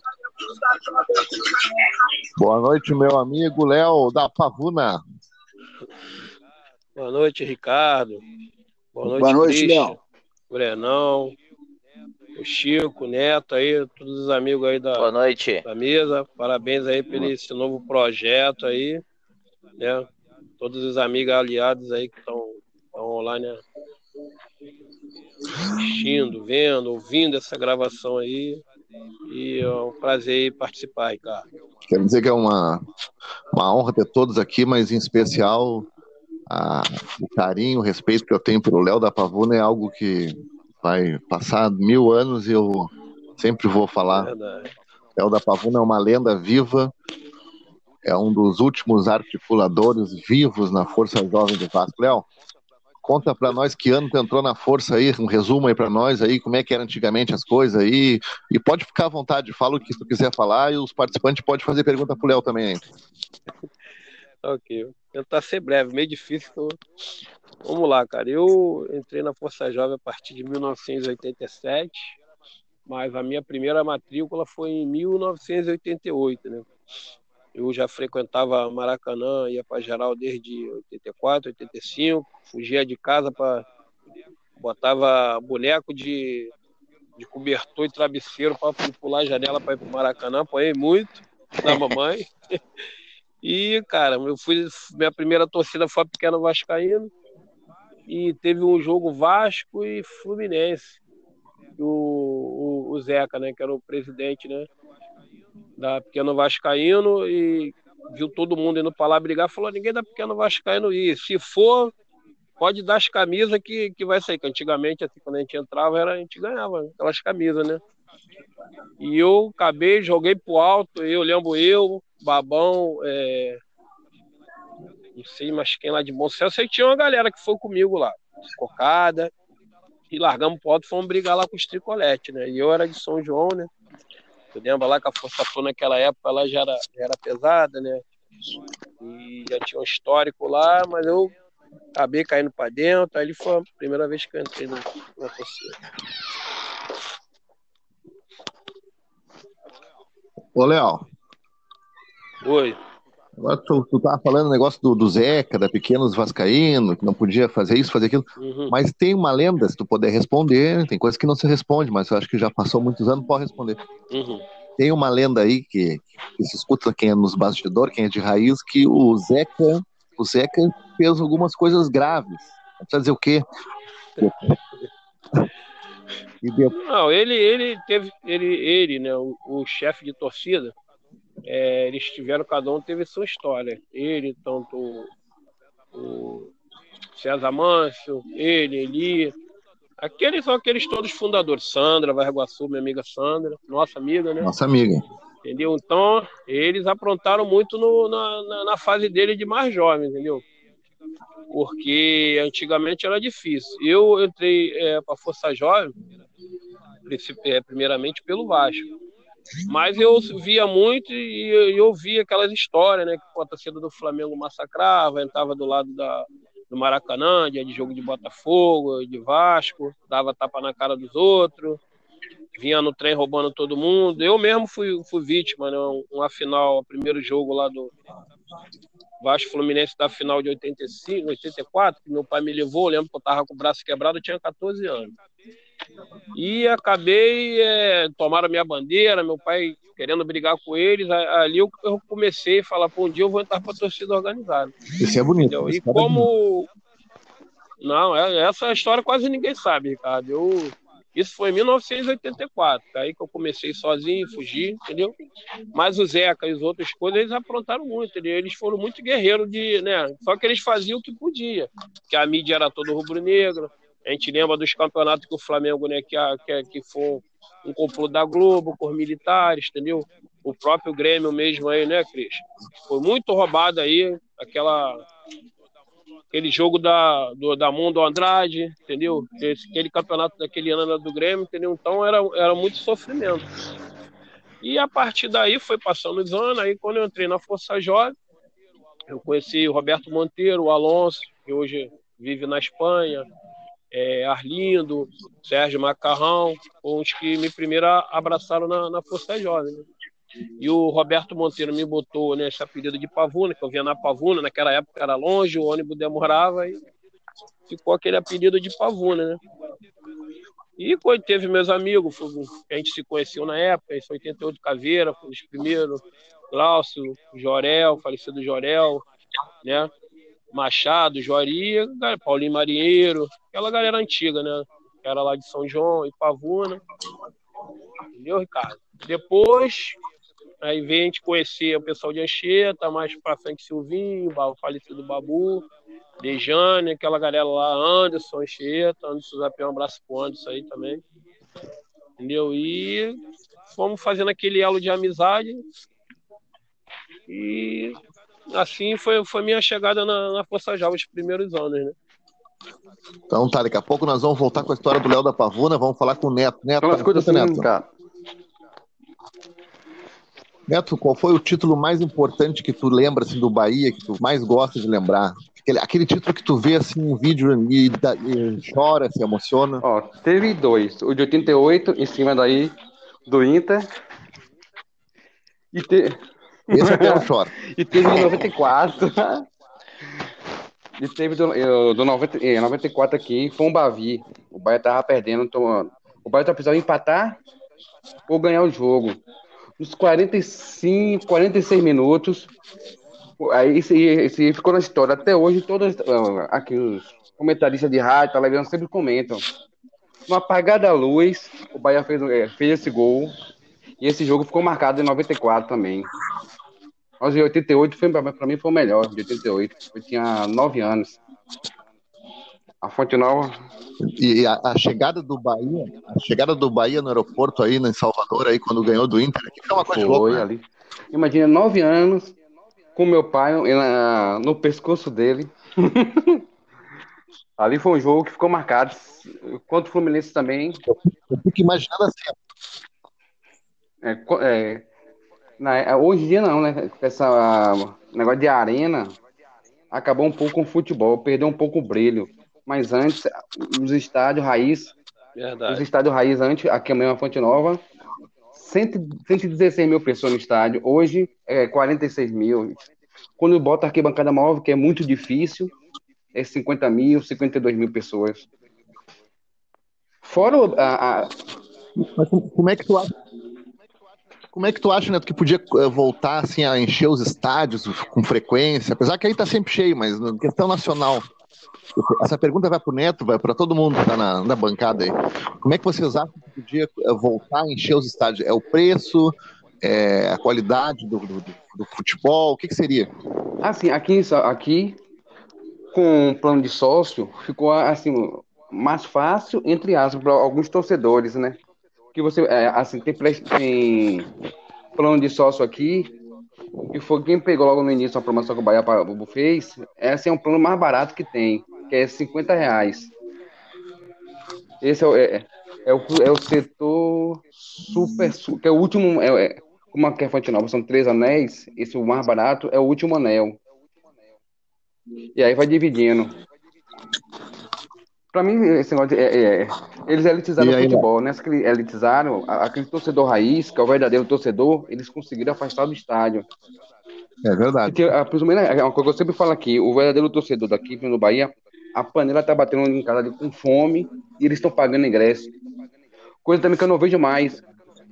É coisa, é, hoje eu não vejo mais, mas antes, na antiga Fonte Nova, eu via muitos torcedores lá com assim, ingresso era cinco reais, ele estava com um, dois, e fazia a vaquinha pedindo a um, pedindo a outro, para poder ter o ingresso para ir para lá, para poder entrar. Hoje você não vê mais isso. E aí, Léo, e teu ponto de vista? Bom, Ricardo, eu concordo aí com o Neto. Eu acho também que é, deveria realmente ter esse movimento, né? Voltar esses verdadeiros torcedores entendeu? Ter um, uma fórmula, né, de, de, de como sócio torcedor ter um ingresso acessível para eles, entendeu? Que somos nós, somos raiz, né? Mas o principal, acho que deveria ser o, o nivelamento do, dos clubes no Rio de Janeiro, no Rio de Janeiro e no Brasil. É, em visto que é, é, a mágica né, do, de um clube aqui como o nosso aqui foi irmão entre aspas, de sair de uma dívida de mais de um bilhão e hoje ser rico milionário em, dois anos, com a ajuda de BNDES, com a ajuda de BNDES, com a ajuda de instituições financeiras, entendeu? Então, quer dizer, financiando um clube, como já fez há, há anos e anos atrás, entendeu? O próprio Corinthians também, entendeu? E o futebol está se, nivel, tá se nivelando, né? Por baixo, infelizmente, entendeu? Porque, nem no, no caso do Vasco e de alguns clubes. Como é que você vai, vai disputar, vai contratar jogadores e, e vai se né, reformular com, com a disparidade dessa? Então, eu, eu, a minha opinião, eu acharia que deveria ser, ser, ser uma coisa mais, mais parelha. Entendeu? É isso aí. Isso aí. E, e tu, Chico Bento, o que, que tu acha disso? Cara, primeiro, essa questão da elitização do, dos estádios é um absurdo, né? Porque acabou tirando aquele verdadeiro torcedor raiz, né, que, que ia no estádio, né? Perdemos perdemos emoção, ganhamos preços absurdos de ingresso, né? E o que que isso trouxe para dentro do estádio de bom? Nada. A gente vê quase sempre, por exemplo, aqui a arena do Grêmio, né? Uh, nunca tá lotada, né? Às vezes uh, numa semifinal, numa final, mesmo tendo um número enorme de sócios, 85 mil em dia, que nem nós temos hoje, não tá lotado, né? Então, isso é um absurdo. E também, eu acho que isso aí traz muito a questão dessa elitização, traz também para dentro do estádio um, um pessoal que não está acostumado, um pessoal muito preconceituoso, Isso. né? A gente teve casos de racismos, racismo, assim, coisas absurdas, assim, dentro da arena, ah, coisas que eu, assim, particularmente, não via no Olímpico, sabe? Então, eu acho que esse é um dos maiores problemas, né? Cara, e, e tirar esse torcedor raiz, né? Que nem tem aquela, aquele documentário Geral do Maracanã, né? Ah, que é sensacional, né? Aquele torcedor é raiz, aquele torcedor não frequenta mais o estádio, né? Então isso pra mim é um absurdo. E agora tu falou na, na- na geral do Maracanã, eu lembrei um fato histórico aqui. Era um Vasco Fluminense. Vasco e Fluminense estava dando uma confusão de ingresso e o pessoal da quarta família estava reclamando. E o Léo tomou uma atitude que eu nunca vou esquecer e aprendi com multidão. O Léo pegou os poucos ingressos que tinha conseguido, ele vendeu os ingressos, comprou tudo de ingresso de geral do Maracanã e botou a quarta família inteira no, no- no- todo o círculo da geral do Maracanã e a Força Jovem lá de cima cantava e lá de baixo o pessoal do Léo respondia. Era a coisa mais bonita que eu. Show. Ver- Lembro, Lembra lembro, verdade, né? Mesmo contrariado, né? A gente teve que, que tomar atitude. Né? Foi muito bonito isso ali. A gente fizemos algumas vezes também Chegou. em outros jogos também, mas talvez nessa situação também com segundas intenções também, né? Alguns, Vasco, algum Vasco. Flamengo que a gente É via, né? A gente ficava lá de cima vendo a palhaçada lá embaixo. Então a gente teve que começar a separar Ah, verdade. com galera de 40, 50, contada no dedo, né? Vai lá pra baixo pra acabar com a gracinha dele, né? Você muito lembra... lembrou bem isso aí. É verdade. Eles vindo lá do outro lado, cheio de marra, a gente Contato. sentadinho no- nas pilastras, e segurando fofinho, segurando vo- você. Calma, Ricardo. Calma. Mano, espera eles chegar. Quando eles chegaram, passaram embaixo da Força Jovem, que eles chegaram perto, foi um pau doído. Aí voltaram de novo, tomaram um pau, foram lá e vieram com mais, tomaram outro pau. e foi isso aí, cara. É verdade. Eu lembrei, eu lembrei, eu lembrei outro, outro fato histórico aqui também, só não vou citar o nome para não, não dar moral para ele. Mas quando desembarcou uma caravana de São Paulo, daquela torcida que usa camisa preta, chegou na rua de São Januário e desceu aquele o, o cantor, aquele cantor sambista da Mangueira, Uhum. mesmo nome, desceu do ônibus, batendo no peito. Aqui é diretoria, mano. Eu tô tapa na cara. na orelha. Eu lembro. São coisas do, coisas do futebol. Aí, Ricardo? E aí, e lá na. Oi, pode falar, Chico. Não, falando até sobre essa questão dos estádios, né, eh, das arenas e esses estádios assim que tem um custo mais alto, né? ah, uma coisa que é impressionante, né? Porque a ideia, por exemplo, aqui no sul, né, principalmente a Arena do Grêmio, era que tivesse, sei lá, um, um show por mês, alguma coisa assim, para que tivesse uma rentabilidade maior, né? Porque o custo de operação da arena é muito caro. Só que isso não vingou, né? Até aqui para o sul nós temos muito problema de não ter turnês de grandes bandas aqui para lotar estádio, né? Então isso é um grande problema. E aí o que, que acontece? Fica com um custo muito alto, não consegue diluir em outros eventos e acaba, né, pagando esses ingressos absurdos, né? O ingresso mais barato da arena, o pessoal sabe, né? Mesmo em pequenas, em pequenas competições, tipo uma Copa do Brasil, não baixa de 60 reais, né? No anel superior lá, né? Então eu acho assim que Sim. como aqui nós não temos grandes eventos, né? ah, pelo menos não não é recorrente, né? Eu acho que essa questão, se o clube não intervir, se o clube não bancar uma parte, sabe? Isso aí nunca vai mudar. Ah, na É verdade, eu, verdade. Deixa eu falar só uma coisa, Ricardo. Eu, eu fiquei muito triste. Isso aí foi tudo, esses arenas, esses estádios novos para a Copa do Mundo e Olimpíada, isso aí foi tudo jogada, né? De desvio de dinheiro e, né? E corrupção. E visto hoje é aqui no Rio a vergonha, né? Os cinco últimos governador preso ou já foi preso, entendeu? Então, quer dizer, na época, o único que gritou foi o Romário.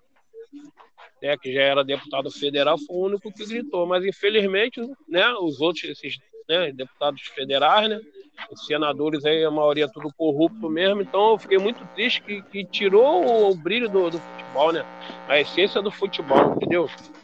E para voltar a ser igual era um dia, não vai voltar, nunca vai voltar. Entendeu? Posso, posso fazer uma, uma, uma, uma reflexão para vocês?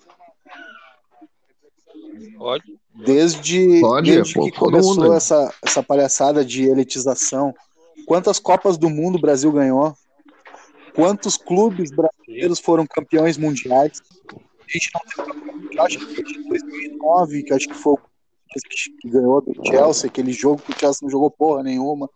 Depois de lá, o, o, o- o Flamengo agora, que estava super badalado, que era na seleção e tal. O Liverpool ganhou do Flamengo, tem sua sangue. O Liverpool ganhou do Flamengo. Pé nas É. costas.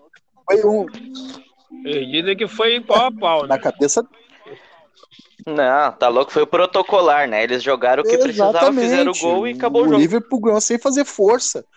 Então, ah, ah, o que que tá no, o que que tá trazendo para o Brasil essa elitização? O quanto o nosso futebol tá, tá, tá avançando? O quanto a gente tá a gente tá a gente virou B, é, é cegonha de craque pro exterior só. A gente virou só um meio de campo para formar jogador exterior. Na década de 90, de 80, todo clube grande no Brasil tinha dois, três craques jogando no time.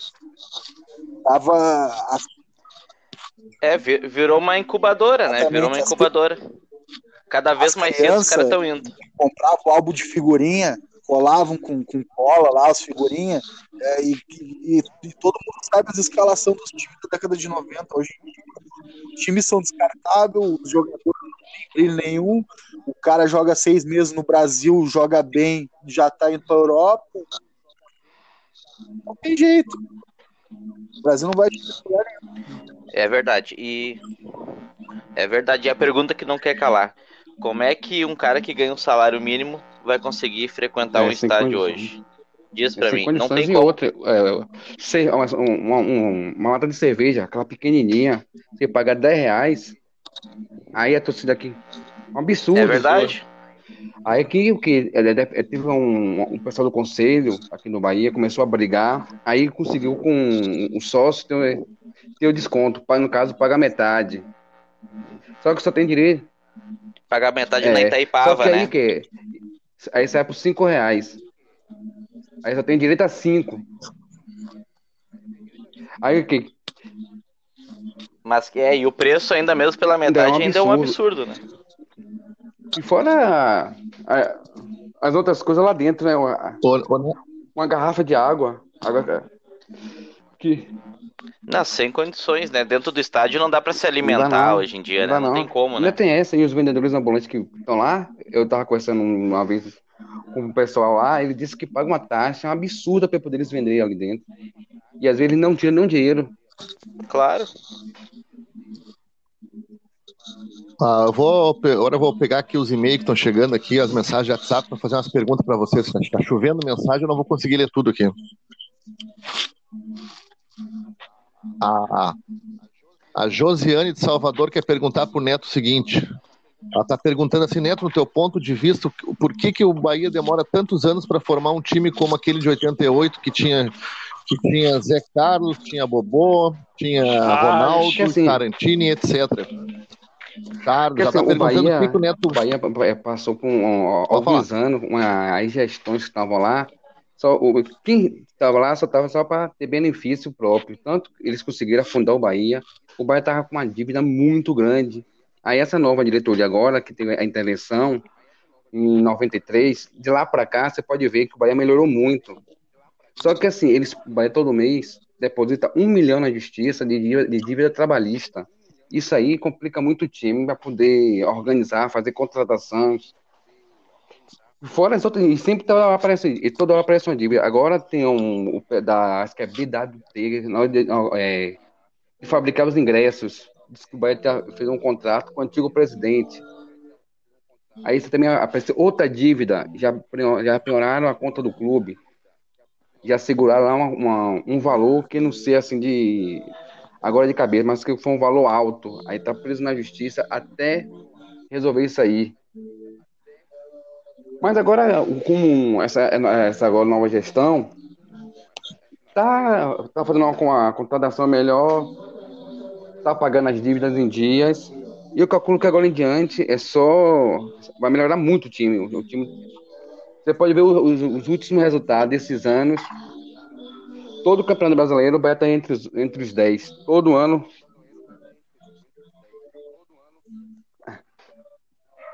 Aí, isso- esse ano mesmo tem eleição lá, esse ano. Aí a, a briga tá boa esse ano. Aqui Esse tem, ano tem eleição no final do ano. pode falar. Tem outra pergunta para ti. O Ronaldo, Ronaldo aqui de do Espírito Santo que tá te fazendo uma pergunta aqui, Neto. Ele tá, ele, ele tá perguntando assim, ó. No, no- na atualidade, grandes torcidas estão fechando as portas, outras novas estão nascendo. Ele quer saber como é que a Bamor consegue se manter tantos anos assim, num ritmo, digamos, elevado e não, não, não, não, não acaba atingindo a Bamor, assim, as fases do clube, etc. Ele quer saber como é que a Bamor se mantém esse tempo todo Assim, assim, né? graças na elite torcidas. tem, que paga a mensalidade em dias. E agora fizeram uma parceria aí com alguns patrocínios aí. O clube agora também abraçou a torcida, agora o clube. Coisa que antes não tinha. Hoje o diálogo com a diretoria é, é boa. E também o- a melhor parte são os associados, né? Que estão pagando as mensalidades todos em dias. O que é que mantém a torcida hoje em dia. Porque eh, que hoje em dia tá difícil, é raro ver isso. As torcidas, o- os associados mantêm a mensalidade em dias.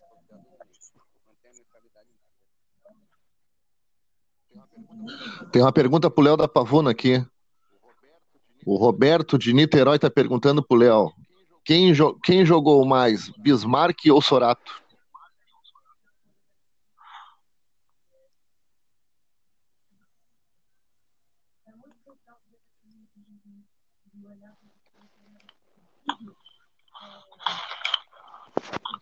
Léo, tá na escuta, Léo? Ô, Ricardo, enquanto isso, posso fazer uma pergunta pro Neto aí? Oi, Ricardo. Pode, fica à vontade. O Léo dormiu lá. Tá Pô, escutando? deixa o Léo falar então. Não, eu escutei. Escutei, Léo, chegou, uma- Roberto, chegou, uma, é, um chegou uma ele, pergunta de um ouvinte de O Bismarck Fala aí. era muito, era muito técnico, né? E o Sorato era, era mais goleador, correto? Ambos com importância do Vasco que vieram da base, né? Mas o Sorato teve né, aquele gol especial do, do campeonato de 89, né? E para o torcedor do Vasco, mas ambos são, para mim, o mesmo peso no, no clube. Só que o Sorato né, se destacou mais pelo gol que fez, que ficou na história, né? O de 89 lá sobre o São Paulo, lá no Morumbi lá.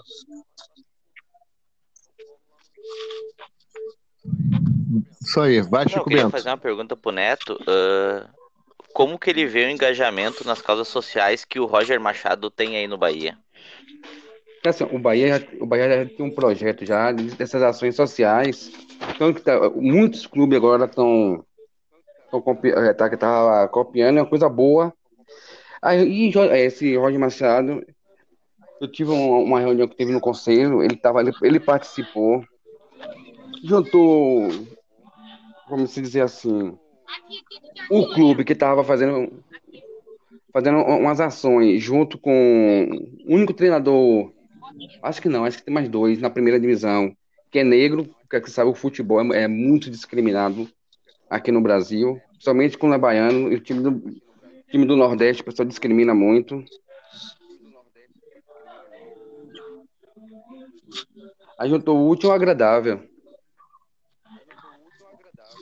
Entendi. Então o Bahia Uma já campanha. tinha ah, Já. esse engajamento e o Roger só veio como cereja do bo- cereja isso, do é. bolo, então. Legal, bacana. Ô, Léo, estão te perguntando aqui como é que era teu Bom, relacionamento com o Buião. Ricardo, meu relacionamento com ele era, um, era bom, entendeu? Era puro, entendeu? Bonhão era um dos antigos, dos nomes antigos da Força Jovem, né? Felizmente já não, já não tá entre nós, mas ele pecou um pouco por ter. Não fiquei com raiva com ele, mu- muito pelo contrário, mas na época que foi fundada a Mancha Negra, que você bem participou, então aquilo ali foi tipo uma revolta das coisas que. das Ah, ah, pa- presidentes. participei, orgulho participei e cheguei a ser vice-presidente com muito né, orgulho da estão, né, até na, na, Força Jovem hoje. Então, e aquilo ali a gente fez com, como um, um, protesto que a gente via, era o início das coisas que está acontecendo hoje, que a gente sabia que ia chegar aquilo. Eu, Leandro, falecido Gerson, que, que isso acarretaria esses problemas de hoje. Tanto fez que nós fundamos, nós ficamos pouco tempo, no caso eu e nós voltamos, com aqueles problemas todos, e por amor à Força Jovem, entendeu? Não vou dizer que hoje eu tenho, é, não pela Força Jovem, né, que é única, entendeu? Mas infelizmente a gente dev deveria ter dado continuidade naquilo ali, entendeu? Não desmerecendo nenhum, que a gente, a Força Jovem sempre foi, nunca vai deixar de ser, entendeu? Mas o Boião pecou nessa parte aí, tanto ele, tanto o Fernando, como o Beiú, que não largaram a torcida na nossa mão, porque se tivesse largado, né, escondia as coisas que, que haviam escondido lá junto com o Vasco lá, entendeu? A torcida hoje era, era, era, era uma potência, né? Entendeu? Mas nunca tive problema assim maiores com ele não, apesar né, dessa discordância.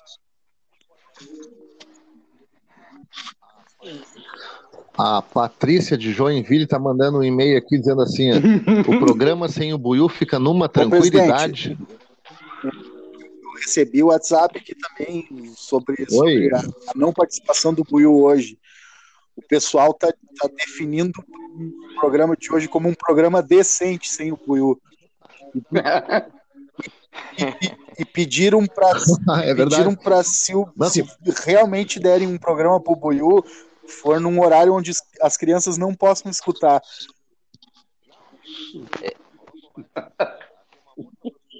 Não, não tem condições, só, só falou bobagem. Ah, tem uma moça, tem uma moça mandando e-mail aqui disse assim: vem cá, com tanta gente na Imperial tem, tem que colocar logo o Buiu. Diga, Ricardo. Ô, Léo. Eu vou fazer um bate-volta contigo, assim, eu vou te dizer um nome, e tu vai me resumir no uhum. máximo seis, sete palavrinhas, uhum. cada pessoa que eu vou te dizer, certo? Se, se conviveu ou não conviveu, tu resume no teu ponto de vista. É, uma, é um game que eu, tô, okay. que eu vou criar no programa aqui, certo? Sim. Vamos lá. Manuel da Cunha, 1969 a 1970.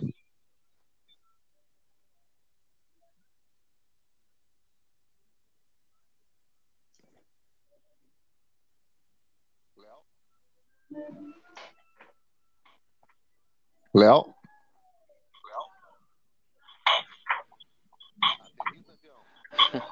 Voltei, voltei. É que entra do zap aqui. Aterriza, avião. Manuel da Cunha, Ricardo. Agora tu me pegou. Tu me pegou, hein? Isso. Então vamos pular. Então vamos pular. Jorge Melo, 1970. 1970. Ah, os fundadores antigos aí, tô, já tô meio embolado aí. 1970. Eli Mendes. Então vamos pular. Vamos, é, vamos pular. Sério, Eli Mendes. Seguro, né? É, com né, a sua vida particular. Mas foi um cara que eu aprendi muito com ele, a humildade dele e a irmandade dele, entendeu? Força Jovem, tem que agradecer muito a ele. Manuel foi o primeiro fundador, Roberto... o Jorge o segundo, entendeu? Roberto Monteiro. Roberto Monteiro, um cara que eu Roberto Monteiro. nele, foi os primeiros que me abraçou na torcida, entendeu? Chegou à vida pública, mas com todos os defeitos, é um cara que a Força Jovem é o que é. Boa, muita parte agradece a ele, entendeu? Agradecer a ele. Antônio Braz. Também. Antônio Braz. Entendeu? Uma época que a torcida não era meio brigada com o Vasco, e é um cara que segurou também, entendeu? E a Força Jovem também deve muito a eles e a ele, entendeu? E acho que pouco reconhecimento, eu acho que das novas gerações com ele, eu, eu acho que falta.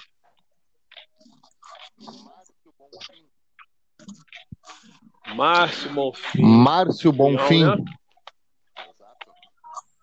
É um cara que na, na Força Jovem fez eu, Exato. uma boa administração, entendeu? E depois, é, por problemas, deixou a torcida, mas é um cara que também deve ser lembrado que e foi da antiga e da época do, das dificuldades também. Bom, um bom, bom presidente, na minha opinião.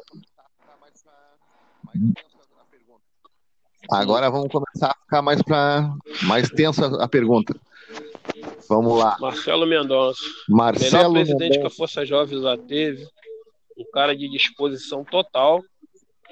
Entendeu? Felizmente fizeram uma covardia com ele aqui no- até hoje, né? Ficou manchado na história da Força Jovem. Mas o melhor presidente da Força, que a Força Jovem teve. Ele. Fernando Leal. Fer- Também excelente Fernando presidente. Leal. Entendeu? Amigo, né? Cara bom, cara bom. Infelizmente, Verdade. teve pessoas que atrapalharam a gestão que ele faria na Força Jovem, que seria uma, uma das melhores também. Infelizmente, foi travado. Ah, essa, Hum. essa história, história poucos sabem fora do Rio de Janeiro. O Christian sabe essa história. E eu vou deixar para outro programa. Alexandre. Cebola. Alexandre É, Coelho. cê- é isso aí. Amigo também, considero como Exatamente. amigo, entendeu? Cara bom, não vou dizer os defeitos também, que a gente também tem, temos, vários, temos vários defeitos, né? É, ele foi escolhido né, para ser presidente da Força Jovem e eh, teve bom, bons, e- bom, boa e má gestão, mas ficou para melhor. Acho que foi um cara bom também, um cara puro de coração, que abraçava também amigo também.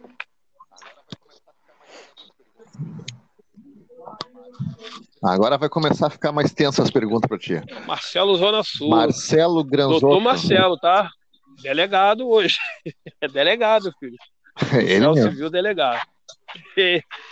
É, Marcelo foi o líder da Zona Sul, né? Por muitos anos. É, depois fechou naquele grupo lá que já estava essa, essa tipo, não dizer com a divisão, né? É, de poderes da, na, na torcida Força Jovem, se aliou ao Eurico, entendeu? E fez uma, acho, acho que uma gestão, né? Eu acredito que boa também, né? acho que nessa época, o Ricardo, nenhum. A Força Jovem foi, foi na época a Força Jovem de- sempre foi, nunca vai deixar de ser rei. Mas era a número um, entendeu? E até na época do, do Marcel, a torcida aos trancos e barranco ainda se, ainda se mantinha. Entendeu? Então eu acho que ele fez uma boa. Uma, na medida do possível, com muitos erros também, mas fez uma boa gestão.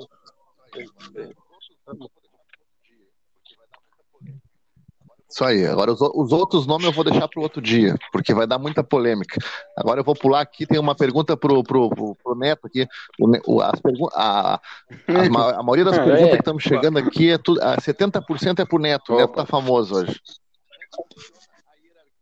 Neto, ó, tem uma moça perguntando assim, como é que funciona a hierarquia da Bamor? A primeira pergunta dela, ela botou umas 20 perguntas, mas eu vou resumir as perguntas dela, senão vou ficar até amanhã aqui. Como é que funciona a hierarquia da Bamor em questão de diretoria, os cargos que tem, e pergunta como é que se faz para entrar na torcida, o que, que precisa de documentação. Agora, Essas assim, as perguntas principais dela. Agora, na atual diretoria agora, foi, foi criado um conselho com do, 12 a 13 pessoas. Não tem mais presidente agora. É um grupo, um, um conselho que todo, todo que é é resolvido na torcida é decidido por esse, esse grupo do conselho. E sobre o negócio da sua associação, ela pode chegar lá na sede, preencher a, a, a ficha, Tem a, a, a, taxa de mensalidade, se eu, não, se eu não me engano, acho que é 10 reais. E a inscrição, acho que é 15, que é para poder pegar a carteirinha. Tem mais outra pergunta? Aí.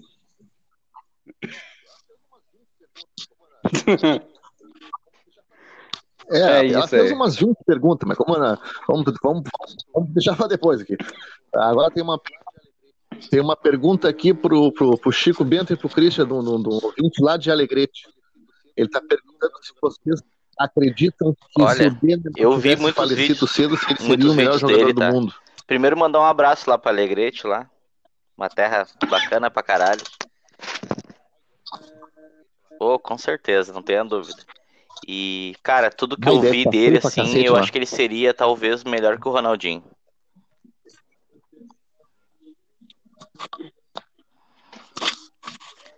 É, eu, eu, eu acho que ele tinha potencial para ser assim, para mostrar o que o Ronaldinho Gaúcho tenha mostrado.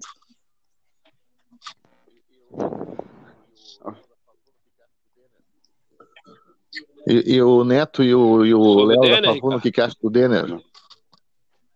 É, para mim seria um dos Isso. melhores do mundo, com certeza. Felizmente, né, teve, teve essa trajetória interrompida, que Deus o tenha. E o Vasco perdeu muito com ele. Cara.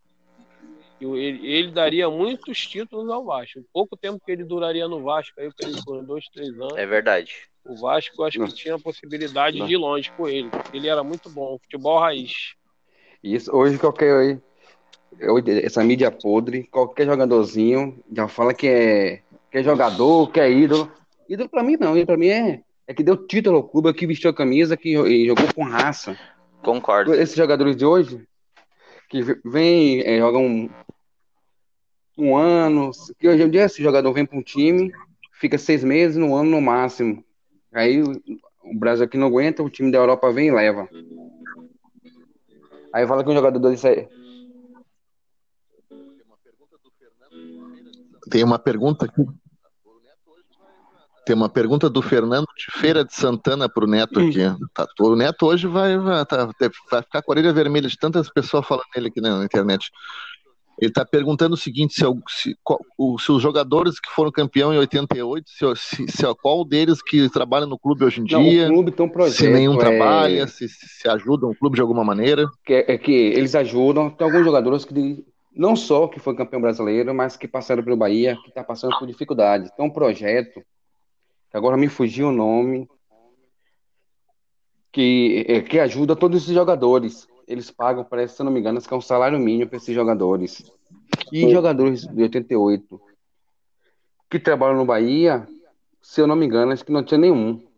Mas todos eles têm, têm vínculo ainda com o Bahia. Tem alguns que são, é, se envolveu com a política, como Bobu, que é deputado estadual. Tem outros que saiu como vereador, mas não está mais assumindo. Tem outros que agora tem esse ano, como tem eleição aí, não sei se vai ter. É candidato a vereadores.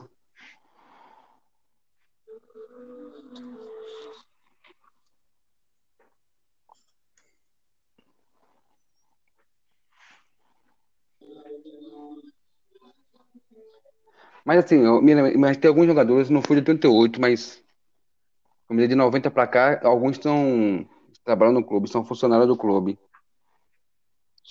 Como o Jean, goleiro, vocês devem estar lembrados.